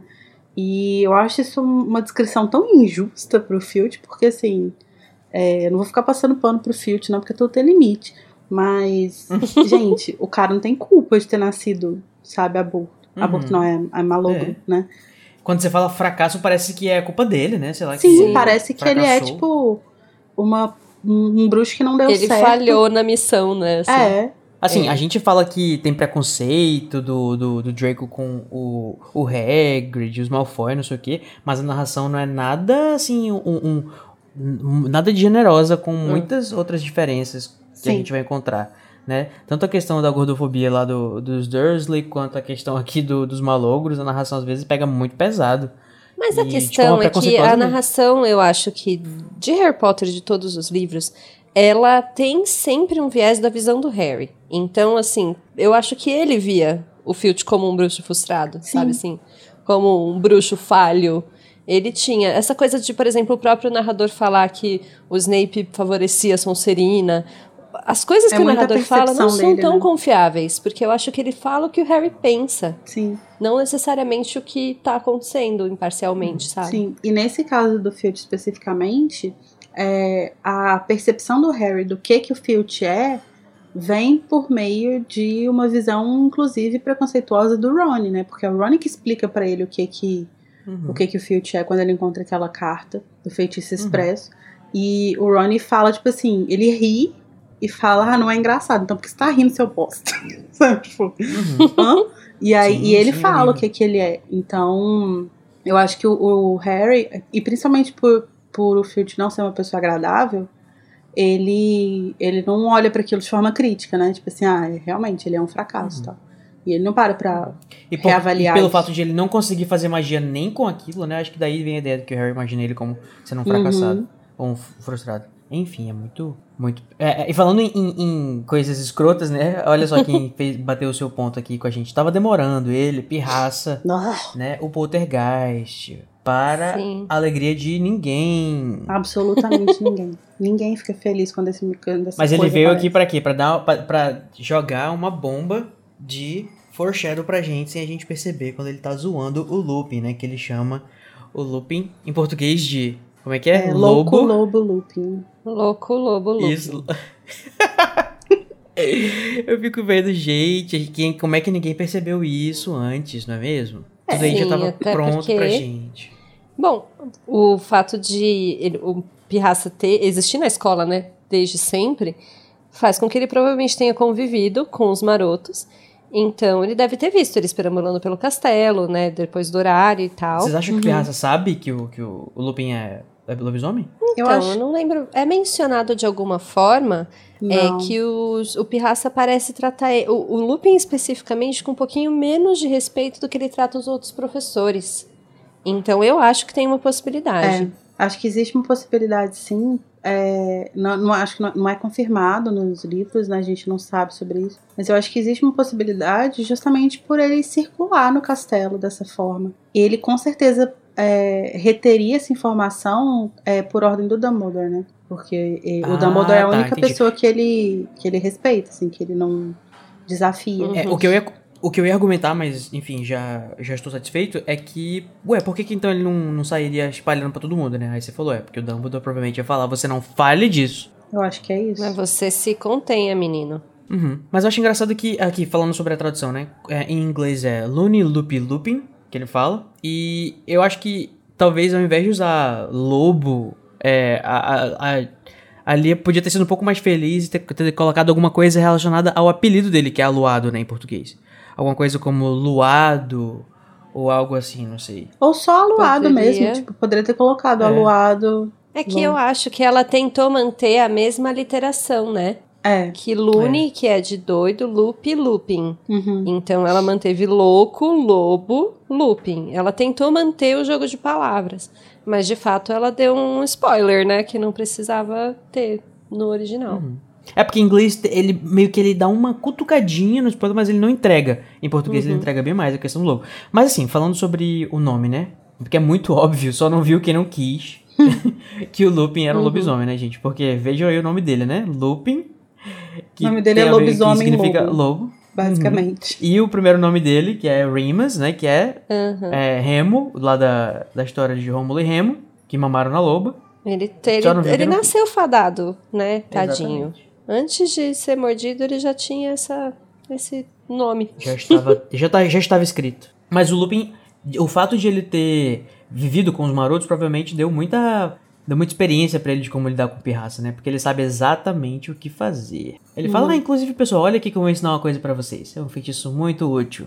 Aí eu fico, meu Deus, ele vai ensinar um feitiço muito útil. É um feitiço que joga chiclete de uma de uma fechadura numa, numa pessoa. Aí eu fico assim, ok, né? Então tá, vamos ver como é que os alunos vão achar isso muito útil. O que, que eles vão fazer? Vão ficar atacando uns ao outros com chiclete. Pode Não é possível que o feitiço faça só isso, né? Pode ser um feitiço de sei lá, tô imaginando aqui agora, tá? Surgiu a brisa nesse momento. É um feitiço de revidar, sabe? O que a pessoa estiver fazendo voltar contra ela. Seria um feitiço muito divertido, aliás, de saber. Ah, porque, tipo, é- ele foi o Pirraça que colocou o chiclete. Sim, ele É. tava E aí- tampando. Aí você faz esse feitiço, você, qualquer que a pessoa estiver fazendo vai voltar contra ela. Uhum. Eu trouxe esse feitiço aqui porque ele é uma das coisas que eu, como, né, entusiasta de RPG, sempre me, me questionei, por incrível que pareça. né? É, esse feitiço, né, que é o Ediose ou o Adivase, é, porque assim, a gente sabe que existe o feitiço convocatório, que é o Akio, né? Só que, junto com o feitiço é, lá no quarto ano, quando ele é ensinado o Akio, eles também ensinam o feitiço expulsório. E a gente nunca soube o nome desse feitiço expulsório, que é um feitiço que tecnicamente faz você fazer uma coisa aí de um lugar para o outro. Ao invés de você chamar a coisa para cá, você manda uma coisa para lá.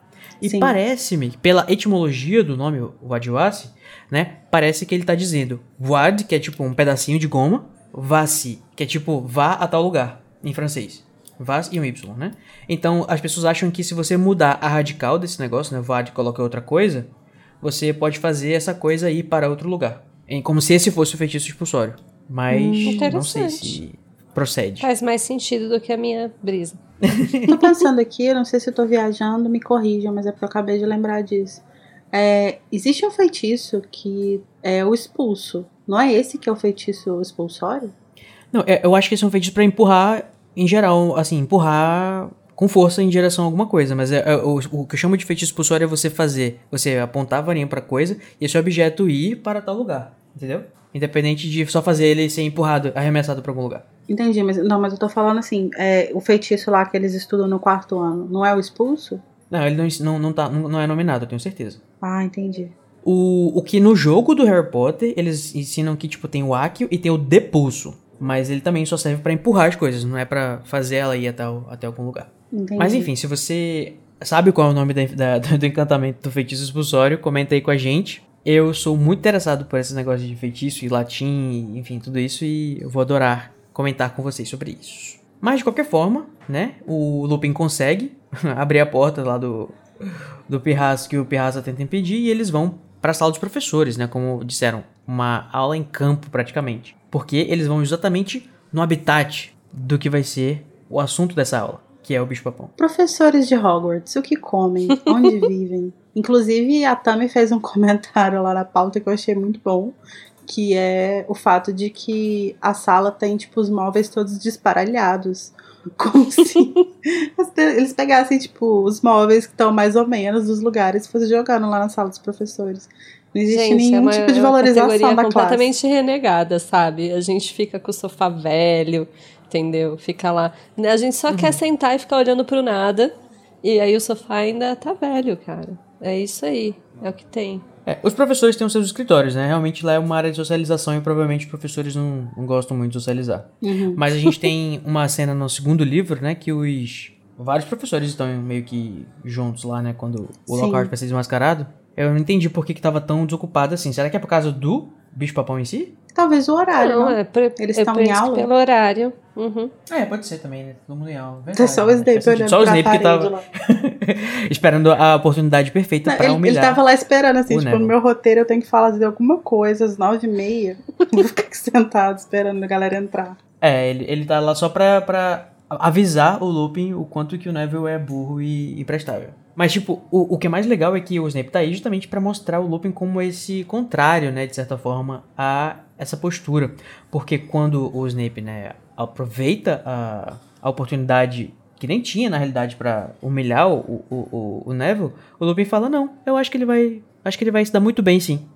Aí o Snape só aperta os lábios assim e vai embora com as suas vestes esvoaçantes, dando um giro Ai, gente, bem sério. fechativo. Sim, mas eu acho exatamente que é um recurso narrativo, o Snape tá aí nessa hora. Que Ah, é justamente pra certeza. contrastar e pra mostrar assim, olha como o, o Lupin é de- completamente oposto com os alunos em termos de Uhum. respeito, de método e etc. Inclusive os dois, esse, o capítulo anterior e esse capítulo, eles são construídos justamente em contraste de professor, né? A gente vê duas aulas no capítulo anterior, em que a gente tem é, uma, uma pessoa brincando ali com a morte, com a ideia de morte de um aluno, é, de forma manipuladora e tal. E um outro professor que meio que quase mata um aluno, né? Tipo, ameaça a vida de um aluno, mas de forma não intencional ali e tal. E que são. Inclusive, a gente falou sobre como que é, são dois professores querendo impressionar nos seus primeiros dias de aula, né? E aí, nesse capítulo, a gente vê um contraste de novo aqui. E é legal ver também que, tipo, o Snape é um professor que essa é a primeira aula dele esse ano, mas ele já dá aula para eles. Então, ele não tem esse, essa coisa, tipo, de fazer a primeira aula teatralizado. Tipo, como ele Uhum, teve na verdade. primeira aula lá do primeiro Sim. ano, que ele Uhum. tem aquele Aula do primeiro ano. Ele faz ele uma faz poesia, né? Ele, É. ele, ele, ele recita a poesia dele lá da.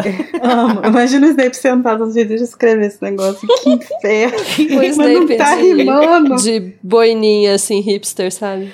Uhum. com um cafezinho.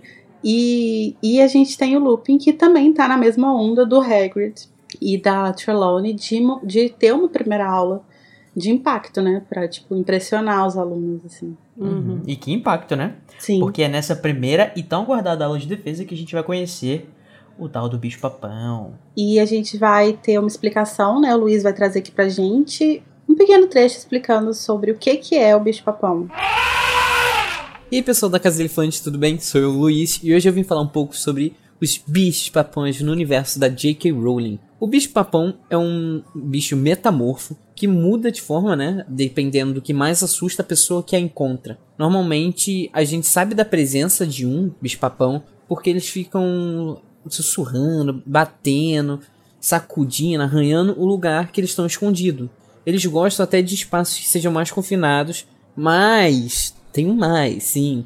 Eles também gostam de ser, eles podem ser encontrados em florestas e lugares escuros. O bicho-papão nunca está e nunca esteve verdadeiramente vivo, assim como um poltergeist. É um dos estranhos não seres. E assim, a melhor forma de você se livrar de um bicho-papão é utilizando um feitiço ridículos, que derrota o bicho-papão. Ele pode ser bem complicado, porque assim, ele envolve transformar a criatura em uma figura engraçada. Ele quer que você acabe com esse medo. Imagina terminar com essa criatura que tá ali te enchendo de medo e fazer um feitiço para ela virar algo engraçado, para que sua risada seja tão alta que possa espantar o bicho-papão. É para isso que serve e a risada alta que espanta. Já no mundo real, entre muitas aspas, um bicho-papão é uma criatura do folclore inglês malévola que habita campos e pântanos. Outros nomes deles são Bug, Bugbear, Buggy, Bogan, Bogeyman e Bogle. Provavelmente todos derivados do inglês antigo, Puckle, irlandês, Puka e galês, Bug. Mas ele é escrito BWG, é bem confuso, então eu não sei se a pronúncia está certa, gente, mas é isso que eu tinha aqui para trazer de informações sobre os bichos papões. Cuidado e olhe debaixo da sua cama, vai que tem um aí. Beijinho, gente! Então quer dizer que um bicho papão ele é um metamorfo? Porque sabe quem não sabe disso? Ela mesma, ali é o Wyler, que traduziu, gente. Não, para, um momento pra. Momento muito importante desse episódio. É a gente fazer o maior Arrelia, talvez, de todos os tempos. O Arrelia é O amor. Arrelia para, para Roll Them All, que é a tradução de Shapeshifter da Lia para transformista. O bicho papão é um transformista. Não basta o bicho-papão estar no armário, mas ele também é um transformista. então fica aí a dica. Se você não sabe qual é a verdadeira forma de um bicho-papão, é o Pablo Vittar. Ai, que horror. Bom, a gente vai ter de fato o Snape Drag nessa cena, né? Então, assim, Sim, vai a gente vai ter de fato um bicho-papão transformista, né? é verdade. Esse é o capítulo mais queer, gente, de toda a saga. Arrasou! Eu adoro! Mas é muito legal essas informações que o Luiz trouxe sobre né, as origens que vão Uhum. servir como base para a JK desenvolver essa figura do, do bicho papão. Que é muito interessante, né, gente? A, a, a ideia de você ter um ser que, para assustar, como ele é uma coisa indefinida, né? Cada pessoa tem o seu, a sua ideia do que te dá medo. Ele justamente se mostra daquela forma que vai te assustar, né? Porque Sim. assim, tanto a ideia do bicho papão em português, né, quanto do boogeyman e essas outras palavras que o, que o Luiz falou, é é sempre um bicho, né? É uma coisa assim, indefinida. Uhum. Então, automaticamente a gente realmente vai associar com como você vê uma coisa é, que te dá medo. E é muito Sim. legal essa. É legal, Essa inclusive, que ela faz esse. Quando ela constrói o, o bicho-papão dessa forma, ela aproxima da nossa cultura. uma- na verdade, é meio que uma cultura geral, assim, né? Que tem a ver com os medos que a gente tem, principalmente na infância, de lugares escuros, né? E tanto que a gente sabe que o bicho-papão ele não esconde só em armário, ele esconde, tipo, vão embaixo da cama e Uhum. coi umas coisas assim.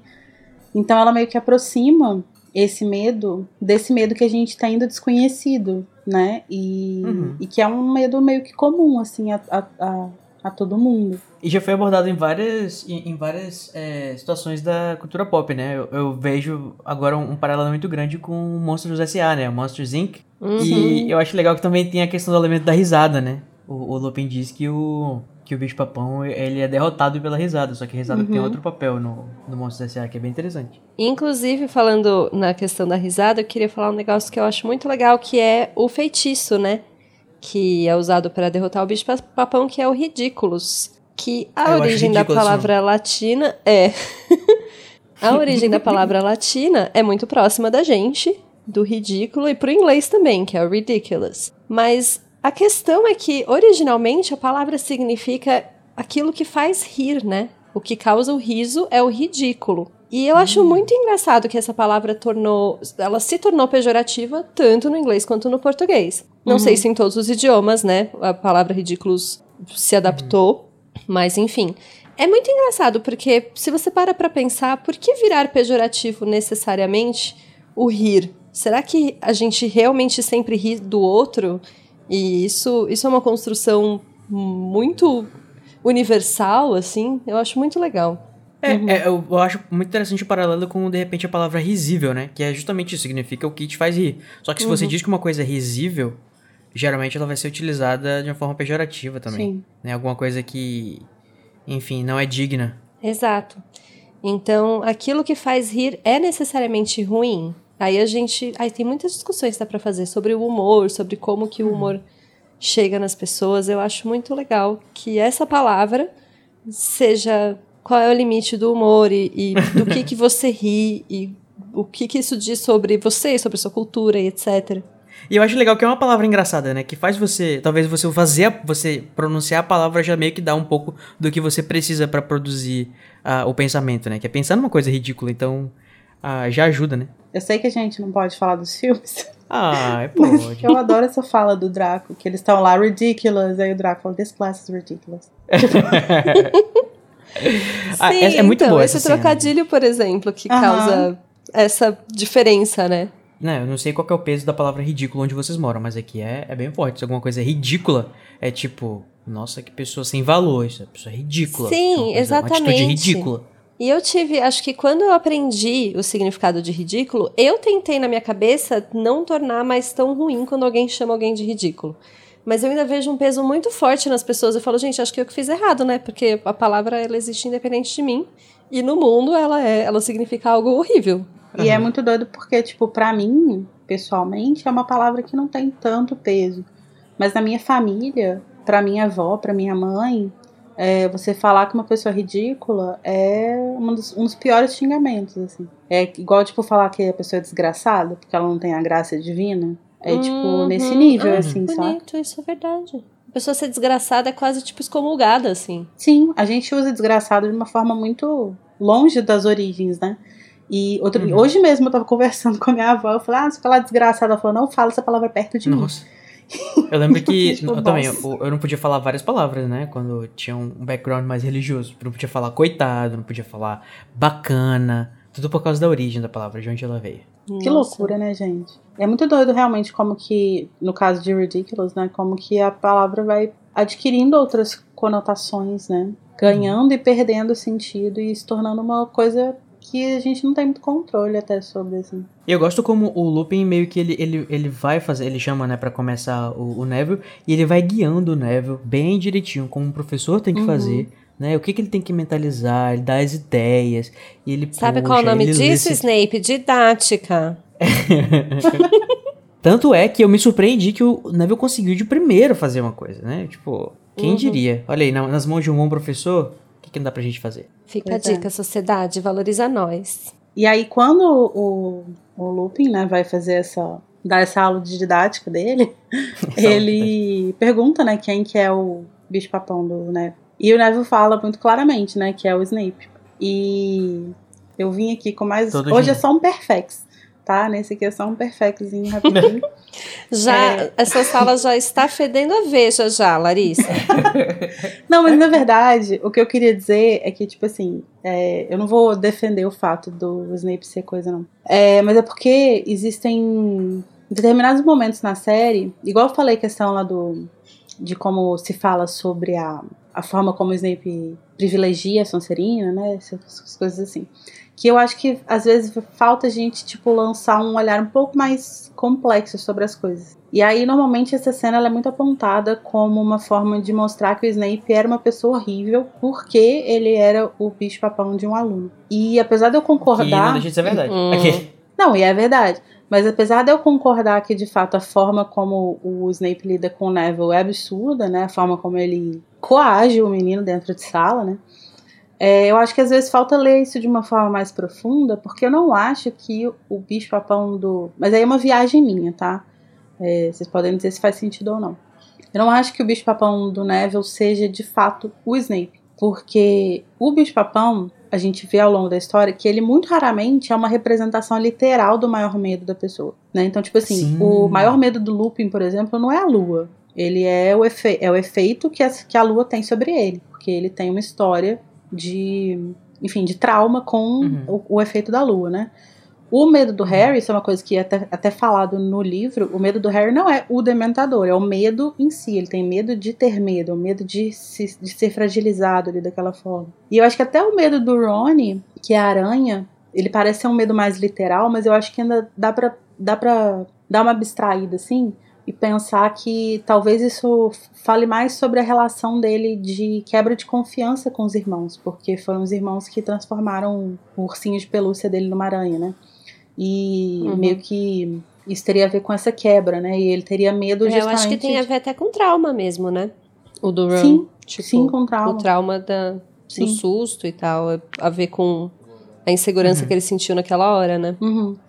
E nesse livro, a gente tem lá no final do livro, quando, gente, quando eles estão fazendo as provas, a, a gente descobre que o bicho-papão da Hermione é também um professor, né? Que é a McGonagall falando que ela levou bomba em todas as, todas as provas, uma coisa assim, né? E, só que o medo dela não é a Hum. McGonagall, de fato, a gente sabe que não é a McGonagall. É, e eu acho que talvez o Hum. maior medo da Hermione seja de falhar e de se mostrar inapta, assim, de alguma forma, né? É, ainda mais levando em consideração que ela é nascida trouxa e que ela deve ter regularmente um sentimento de não pertencimento e de tentar se provar é, merecedora, né, de ser bruxa. Então eu acho que quando a gente fala que o maior medo do Neville é o Snape é muito simplista, assim. Eu acho que o Snape ali ele tá representando na verdade uma série de traumas que o Neville tem ao longo da vida, ao longo da infância principalmente. Porque ele fala que ele era testado, que ele chegou a ser jogado da janela pra, pelo, por um tio, né? Uhum. Pra, Acho que era o tio. é, pra, tipo, descobrirem se ele era bruxo ou não e tal. Então eu acho que o maior medo dele é meio que confirmar que as pessoas. é, o que as pessoas pensavam sobre ele quando ele era criança. Que é que ele é. que ele não tem magia o suficiente. E aí, eu acho que é por isso que o Snape tá ali como o bicho-papão dele, sabe? Eu acho que, obviamente, isso ainda é um, um problema, porque é um professor que não deveria Uhum. ser colocado. Ele não deveria representar esse medo. E isso continua sendo um problema. Mas é só uma, uma teoria de que, tipo, acho que é mais complexo do que só, tipo assim, ah, ele tem medo do Snape. Só, Uhum. vou, só vou fazer um parênteses bem rápido, rápido, assim, sobre isso, que é justamente isso que você falou. Ainda continua sendo muito problemático ele Uhum. ser a personificação disso, Sim. ele representar em pessoa todos os medos e inseguranças de uma criança de 13 anos. E a, a McGonagall, quando ela é o bicho-papão da Hermione, ela fala, né? Ela necessariamente fala, você bombou em tudo. Uhum. Pra- é esse o medo, né? O Snape nem fala. Ele sai do armário só olhando pra cara do Neville só. Só Sim. apavora com o olhar. Então, é uma representação mais física do que conceitual nesse Sim, caso. mas eu acho que talvez tenha a ver com o fato de que esse, nesse momento o Neville tá duplamente traumatizado, digamos assim, pelo Snape. De forma muito Até porque é recente. recente também, né? É, de Uhum. forma É. muito recente, porque, tipo, na aula anterior foi a aula de poções que, que teve o negócio lá do sapo, né? Que, que, ele, que a Hermione ajudou ele a, fazer a, a corrigir a poção e tal. E o Snape acabou de sair da sala. E, e o Snape saiu da sala, inclusive, humilhando o Neville na frente da turma e falando justamente sobre a incapacidade dele. Então eu acho que aqui a, o meu palpite, eu tô falando isso por quê? Porque eu acho, o meu palpite é o seguinte: se fosse em outro contexto, eu acho que talvez o maior medo do Neville fosse outra coisa. Talvez até alguma figura da família dele. Mas é só, é só hum. uma, só uma Ó, teoria. É, sobre o que as duas falaram, eu acho que sim. Eu achei maravilhosa essa teoria, inclusive, né, porque traz as coisas para uma, uma perspectiva um pouco mais cheia de nuances do que uma coisa direto, assim, um medo físico, um medo de reação imediata. Mas não era a leitura que eu tinha anteriormente, né? É, eu acho que eu, eu, consigo tratar ela como uma, uma segunda maneira de ver. Porque eu realmente sempre imaginei que o bicho-papão era uma coisa mais imediata. É aquela coisa que você olha e te faz cagar de medo. Não é um medo assim mais, tipo, que você tem que conhecer, autoconhecer para você saber o que ele significa e tudo mais. Né? Tanto é que eu sempre critiquei muito algumas, vamos dizer assim, alguma, algumas utilizações do bicho-papão durante a série, porque eu achava que elas não eram. Não, não eram suficientes para representar o maior medo de uma pessoa. Tipo, eu lembro que eu, eu, eu, eu fiquei muito. Ué, quando aparece o Newt lá com a mesa de escritório dele. É tipo assim. tudo bem que isso explica pra gente como Vai audiência, calma, é uma ferramenta narrativa, que ele não gosta de ficar preso, que ele não gosta de trabalho de escritório e tudo uhum. mais, ou que ele pode até ter medo, por mais estranho que isso possa parecer, mas é o medo dele, né, sei lá, de que ele tem é, é, medo de uma disso. Mas, tipo assim, eu, eu não consigo conceber que esse seria a, seria a coisa de fato que ele ia olhar e ficar, sabe, gerar todos aquelas, aqueles hormônios e não sei o que naquele momento da pessoa. Que, o que eu acho que isso favorece bastante a teoria da Larissa, né? De que não é um medo é, de susto, é um medo intrínseco, uma coisa mais. Tal. Mas é, eu não imagino, tipo assim, que uma, uma criança tá na, na, na, cama e embaixo da cama dela tem lá uma mesa de escritório. Ou tem um. Uhum. um sabe, uma professora dizendo que ela vai falhar na, na prova. É, eu acho que. Mas eu acho que esse. É uma ferramenta narrativa, né? É, uma ferramenta narrativa. Eu acho que esse grande medo. É, muitas vezes, na verdade, igual no acho que o exemplo do Ronnie, acho que é o melhor é, é a melhor forma de pensar isso. É que ele meio que cabe nos dois de forma muito fácil de entender, assim. Tipo, uhum. você entende o que, que é uma pessoa ter uma medo de uma aranha, tipo, pela aranha. E você entende uhum. que existe uma outra camada nesse medo, sabe? É. Tipo, pode existir. Então, é meio que, é meio que uma, uma coisa inconsciente, na verdade, né? Eu não acho que o Ronnie, tipo, uhum. saiba assim, ai, não, porque eu tenho medo de aranhas. É, meu grande medo é aranha porque meus irmãos quebraram minha confiança, sabe? Não acho uhum. que é uma uhum. coisa assim. Uhum. É uma coisa muito é. instintiva. É. E por isso que eu acho, é, até porque a gente não sabe o que a gente... O que significa de fato o que a gente sabe no nosso, nosso subconsciente, né? Sim. O que a gente sonha. Inclusive por isso que eu acho que o Neville responde de forma tão instintiva quando, quando o Lupin pergunta. Ele não hesita.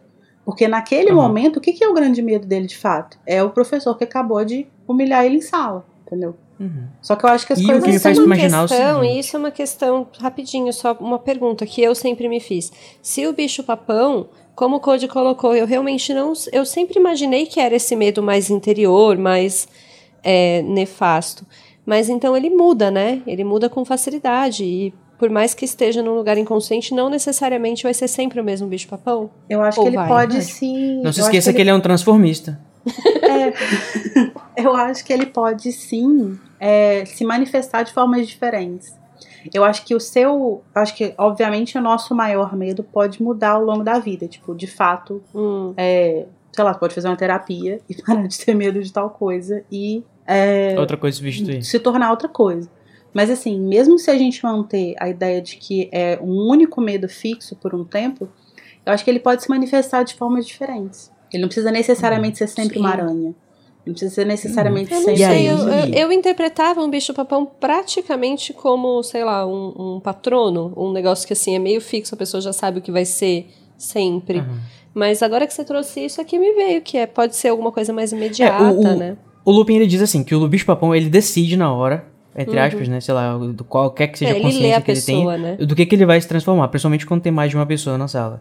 Então, meio que acho que talvez ele trabalhe com o que tá mais assim na superfície atualmente naquele momento. Então pode ser que de fato assim ele ele seja mais transformista ainda do que a gente imagina. Sim. Especificamente nesse caso aqui do, dessa aula, por exemplo, a gente está falando de um ambiente controlado, em que o professor uhum. virou para você e perguntou o que, que é o seu maior medo. E enquanto ele e você perguntou teve tempo para parar para pensar. É, enquanto ele pergunta isso pro Neville, as, as outros, os outros alunos já sabem que essa pergunta vai ser feita a eles. Então eles estão pensando. Mas, talvez, por exemplo, no quinto livro a gente vê o, o bicho-papão da senhora Weasley, que são os Uhum. filhos dela mortos, a família dela morta.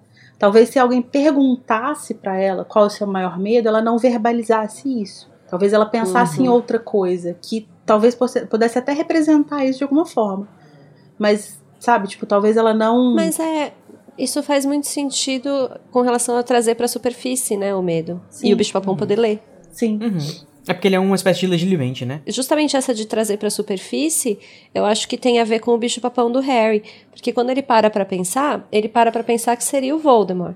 Mas depois ele traz pra superfície um medo maior que ele teve, que é mais recente, que foi o Dementador. Sim. E a partir daí, o Harry vai encontrar o bicho-papão e vai sempre, quando ele vai fazer o treinamento mais pra frente no livro, né? Vai ser sempre um dementador. Eu acho que foi isso que me deixou com a impressão de que era sempre o mesmo, sabe? Porque o Harry tava sempre encontrando o bicho-papão. Quer dizer, sempre encontrando o dementador.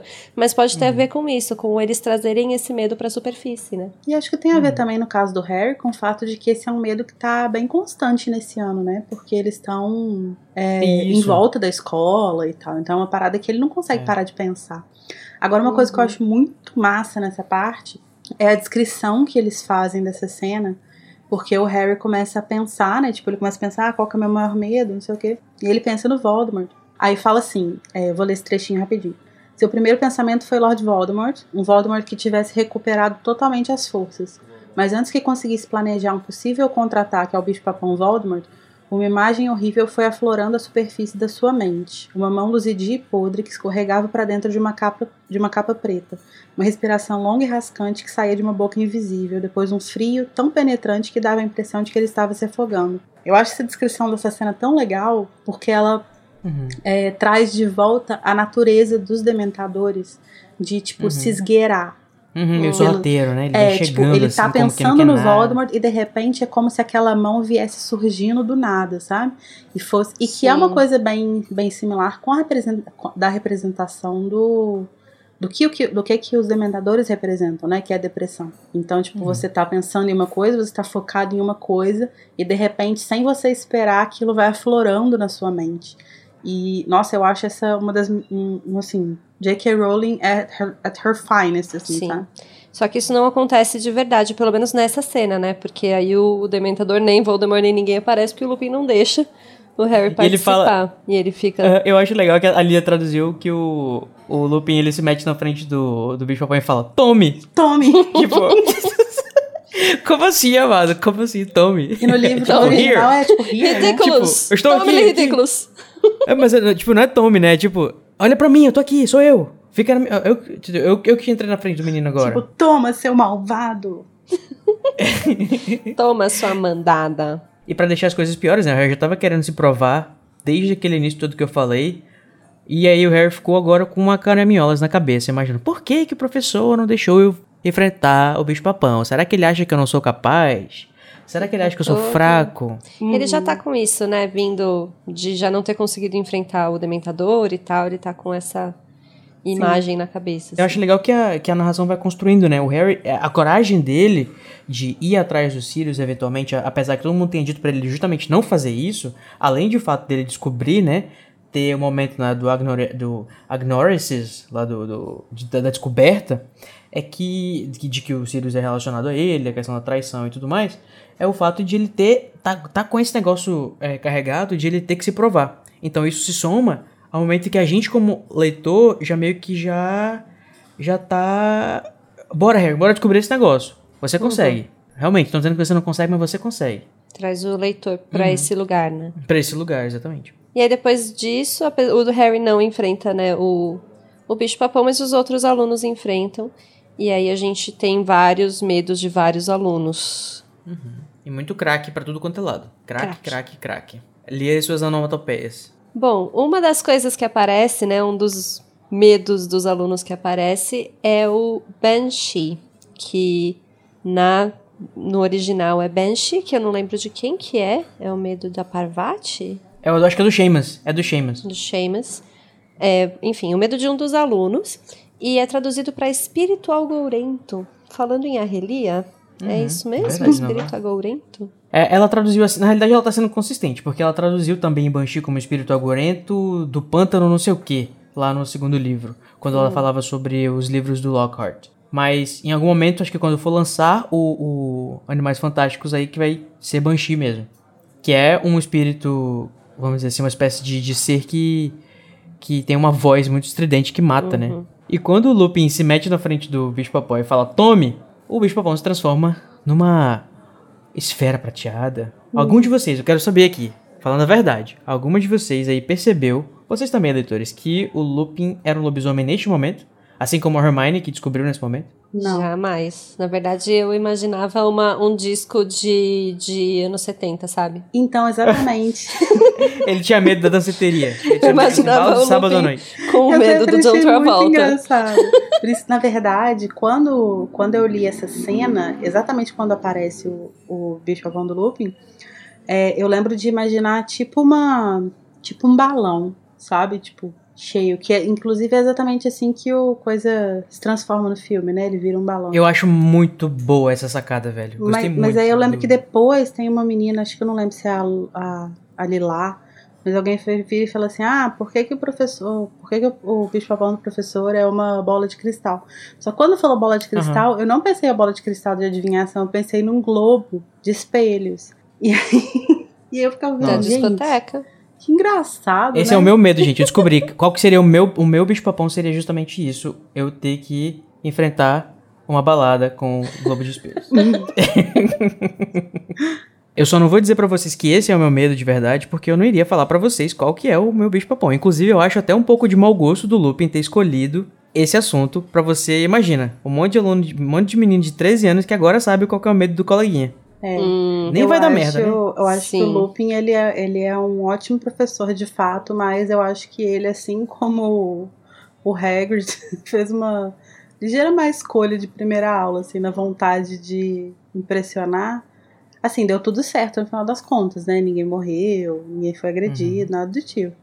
Mas, Não assim, apareceu de repente um abusador no meio da. da- É, mas é é um rolê Ah, bem nossa, complicado. sim. Mas imagina, uma gente- pessoa que sofreu algum tipo de. Imagina, aparece o teu pai, a tua mãe no É. meio da. da- Igual- Inclusive, é, eu tava falando um negócio do Neville, que eu acho que poderia ser outra coisa. Eu acho que, inclusive, um bicho-papão muito possível do Neville teria a ver com os pais dele.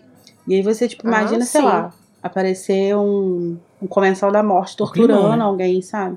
Tipo, é uma. Você. É, é é uma aula muito Íntima, né? suscetível. Uma, é uma, é uma, a- É. uma matéria muito íntima pra É. se ter. Até o próprio É, Harry. então, mas aí se a gente pensa de novo no que a gente estava falando sobre ser um medo mais superficial ou uma coisa que sai, assim, quando você imediatamente acha que vai enfrentar alguma coisa, pode ser que com crianças de 13 anos isso não aconteça na, na mente do Lupin, pelo menos, assim, ah, acho que os medos das crianças vão ser no máximo as baratas, assim. Eu Não, mas- entendo a gravidade, que realmente pode acontecer, pode aparecer um negócio ali cabuloso. Mas sei lá, eu acho que você pensa, não, acho que os medos das crianças eu vou conseguir lidar, né? Não, Sei então, lá. mas aí assim, eu até entendo esse raciocínio, mas ao mesmo tempo, é na aula que ele tá dando aula pro Harry Potter, né? Uhum. Hum, é. Mas é por isso que ele justamente tenta prevenir o Harry de enfrentar, né? É, mas aí, tipo, Uhum. ele mexe com diversas coisas, né? Tipo, tanto que o menino ficou todo sentido. Sim, sim. Não, então não tô dizendo que não poderia acontecer, assim. Não tô dizendo que uma criança É. de 13 anos não tem traumas, não é isso. Não, Não, me eu cancelem. entendo, eu entendo. É só que eu acho que ele tava prevendo uma coisa mais leve, né? Sei É, lá. mas pensando assim, nos alunos que estão de fato na cena, e pensando nos próprios bicho- bichos papões que apareceram, Aham. né, sem ficar elocubrando muito e tentando imaginar o que, que poderia aparecer, ainda assim já é problemático, porque ele precisou impedir um aluno, que é um aluno que, porra, já não aguenta mais esse negócio de, de ficar sendo impedido de fazer as coisas. É um menino todo complexado, já tá todo complexado com a ma- masculinidade dele ferida. E ele ainda vai e coloca o menino não só pra ser. Pra enfrentar esse medo dele, que pode ser o Voldemort, como é, meio que impede o negócio, né? Fazendo ele, Uhum. ele imaginar Imagina- que fosse incapaz. E eu acho que é muito bom, pelo menos, que nesse, nessa aula específica só tem um pessoal da Grifinória, né? Porque se tivesse o pessoal da Sonserina, Nossa, eles iam sim. encher o saco do pessoal por causa dos medos que eles têm, né? Sim, ia virar Tipo, imagina, o Draco enchendo o saco do. Neville, oh, ele lá vem o professor Snape. E mesmo sendo os alunos só da Grifinória, o Ron já é babaca, né, com a Hermione. Ele finaliza o capítulo falando, ah, então qual vai ser o seu maior medo? Uma, uma prova que você tirou zero? Um negócio assim que ele E fala. no final era um O pouco que acaba isso sendo, mesmo, né? O que acaba Que sendo. escroto, olha aí. Era Ron, meio isso mesmo. Tadinho. Nunca decepciona e não decepcionar. Brincadeira, tá? Todos os Ron lovers.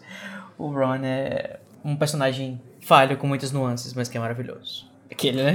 O que falar dessa, Tá é, do Ron depois debate. da gente ter sacaneado o Snape e, e defendido e, enfim, explorado tanto essas facetas dele. Enfim, gente, estou exausto depois dessa aula prática, essas várias aulas. Tô que nem a Hermione aqui, cheia de, de livros, não aguento mais, precisando de um vira-tempo pra dormir. A gente vai pro nosso momento Avada Kedavra. Então, vamos começar com você, Lari. Pra quem vai o seu Avada Kedavra? Ah, gente, Será vocês- que eu vou viver o dia que Snape vai levar uma Avada Kedavra de Larissa? pode até ser que você viva, mas esse não será ele. Ah, not today. Not today, Satan. o meu Avada vai, porque assim, eu tenho certas, é, certos direcionamentos éticos. E meus direcionamentos éticos são, sempre que eu puder dar uma Avada pro Draco, eu vou dar uma Avada pro Draco. É, então o meu Avada vai pro Draco não só existindo e sendo insuportável, como tendo informações tão íntimas sobre a vida do Harry, sobre a história do Harry, e usando elas de forma leviana para incitar esse menino a fazer merda. É, o Draco é um grande problema, né? na- Uhum. Você acha que nessa hora o Draco ele não sabe que o Harry não sabe disso? Eu acho que ele joga um verde. Hum. Assim, ele faz um. Ele não quer. Ele não vai falar, mas ele também não sabe se o Harry sabe ou não, então ele joga. Tanto e o Harry faz uma- cara de tapado como sempre e ele percebe que não, né? É. Uhum. É, mas ele de qualquer forma aproveita pra instigar o Harry a fazer merda, né? Como Enfim, sempre. cuzão. E você, Tami, diz pra gente qual é o momento Avada Kedavra que te deu ódio no coração nesse capítulo. Ou quais deles, né? Então, né, a gente vai ter que estar falando sobre o Snape. Vamos, vamos ter que Obrigado. falar sobre o Snape. Mas É o meu bicho papão. Ale- Apesar de todo todo cheiro de veja que tá aqui na minha sala, eu ainda vou dar o meu bicho papão pro bicho papão Vai pro bicho papão meu do Neville. Avada. Eu vou dar meu bicho papão pro Avada.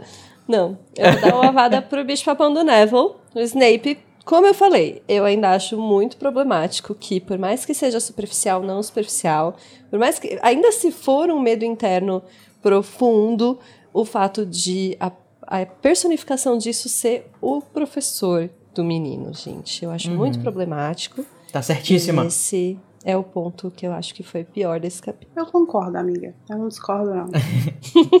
Muito bem, gente. E o meu, por mais difícil que tenha sido escolher um momento Avada Kedavra nesse capítulo, vai ser essa fala aqui dele mesmo, Snape Mello. Maravilhosa! Provavelmente ninguém o alertou, Lupin, mas essa turma tem Neville Longbottom. Eu aconselharia a não confiar nesse menino nada que apresente dificuldade. Tóxico! O Cody fazendo o Alan Rickman foi ótimo. Ele estava alertando um colega de trabalho. Mentira. Nossa. Larissa, chega, não, Larissa. chega. Já Mentira, deu. gente. Sua costa deve estar doendo já de tanto Não tá mais pano, sendo amiga. possível. Não, mas não tem que passar pano nisso aqui, não. O que eu amo nessa cena. Ai, deixa, eu vou falar no meu espectro. Não, não falo no meu espectro. Tá. Não, não deixa pra lá. Eu não acredito. Se o teu Spectro Patron não for com o Snape, eu vou. Eu juro pra, mim- eu juro pra ti. Não, não, não. Eu juro pra ti. Não, não. Então eu vou comentar o que eu ia comentar para não correr o risco de ser de apanhar depois. O meu espectro patrono vai pra construção é, do meu chip que começa a ser feito nesse capítulo, gente. Porque, pra mim, é, as interações do Snape e do Lupin, elas são sempre carregadas de milhões de, tipo, outras coisas, assim. E aí eu fico... Tensão sexual. Eu acho que... É, não, com certeza. Com certeza. Nossa, gente. Eu não A consigo... que ponto chegamos? Eu acho que eu não consigo ser tão atingida pelo, pelo bicho papão do Neville, por exemplo, porque eu tô prestando atenção em outras coisas, sabe? Nossa, tipo, eu tô assim, gente, mas olha só esse sorriso. Mas olha só isso aqui. Adoro. É, eu acho que é oficial. Eu vou estar me demitindo do Casa Elefante depois dessa. dessa afronta. É, esse chip não me desce. Eu juro pra você que é. É perfeito. Esse, esse é o seu patrono, então, Larissa? Não, esse não é meu patrono, não. Porque o, o Code falou que ia me bater se eu, se eu colocar Não, gente, eu nunca falei que eu botei ninguém. Não diga isso, vão me cancelar na internet. Agressão de brinca com isso, pode falar de novo. Code, acreditamos na paz. Pois eu fiquei curiosíssimo aqui para o nosso momento. Expecto Patronum!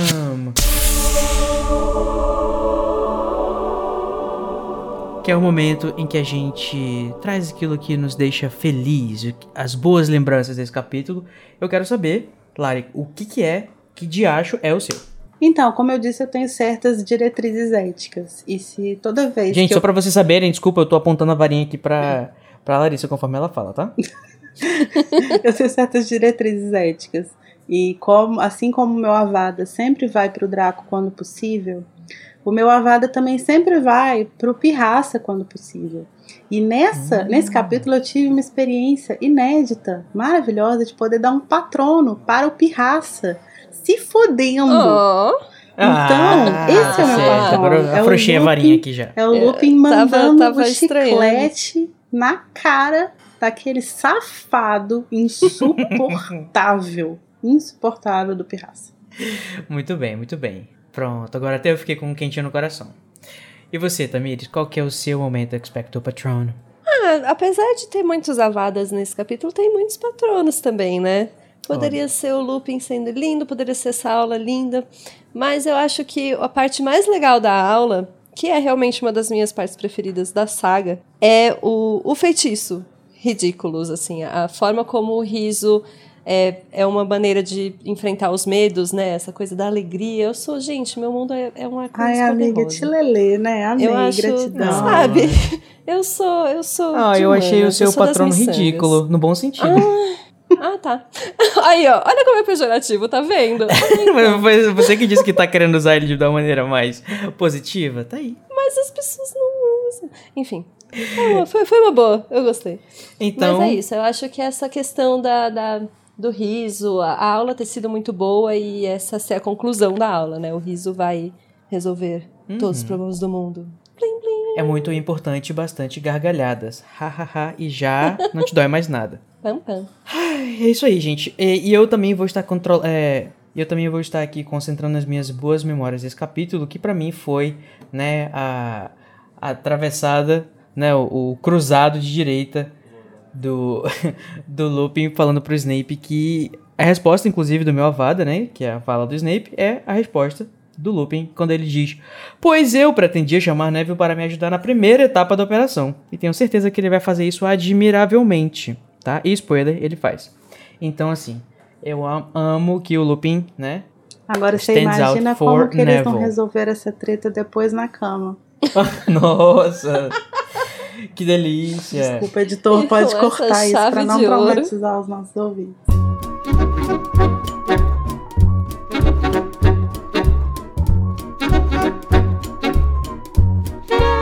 Gente quase teve que ficar de frente a frente com nossos medos mais profundos nesse episódio, no que talvez tenha sido a melhor aula de defesa contra as artes das trevas. E se preparem que semana que vem a gente vai entrar em clima de festa, que tem o Dia das Bruxas, no capítulo 8, a fuga da mulher gorda. Tchauzinho. Vejo vocês lá, tchau!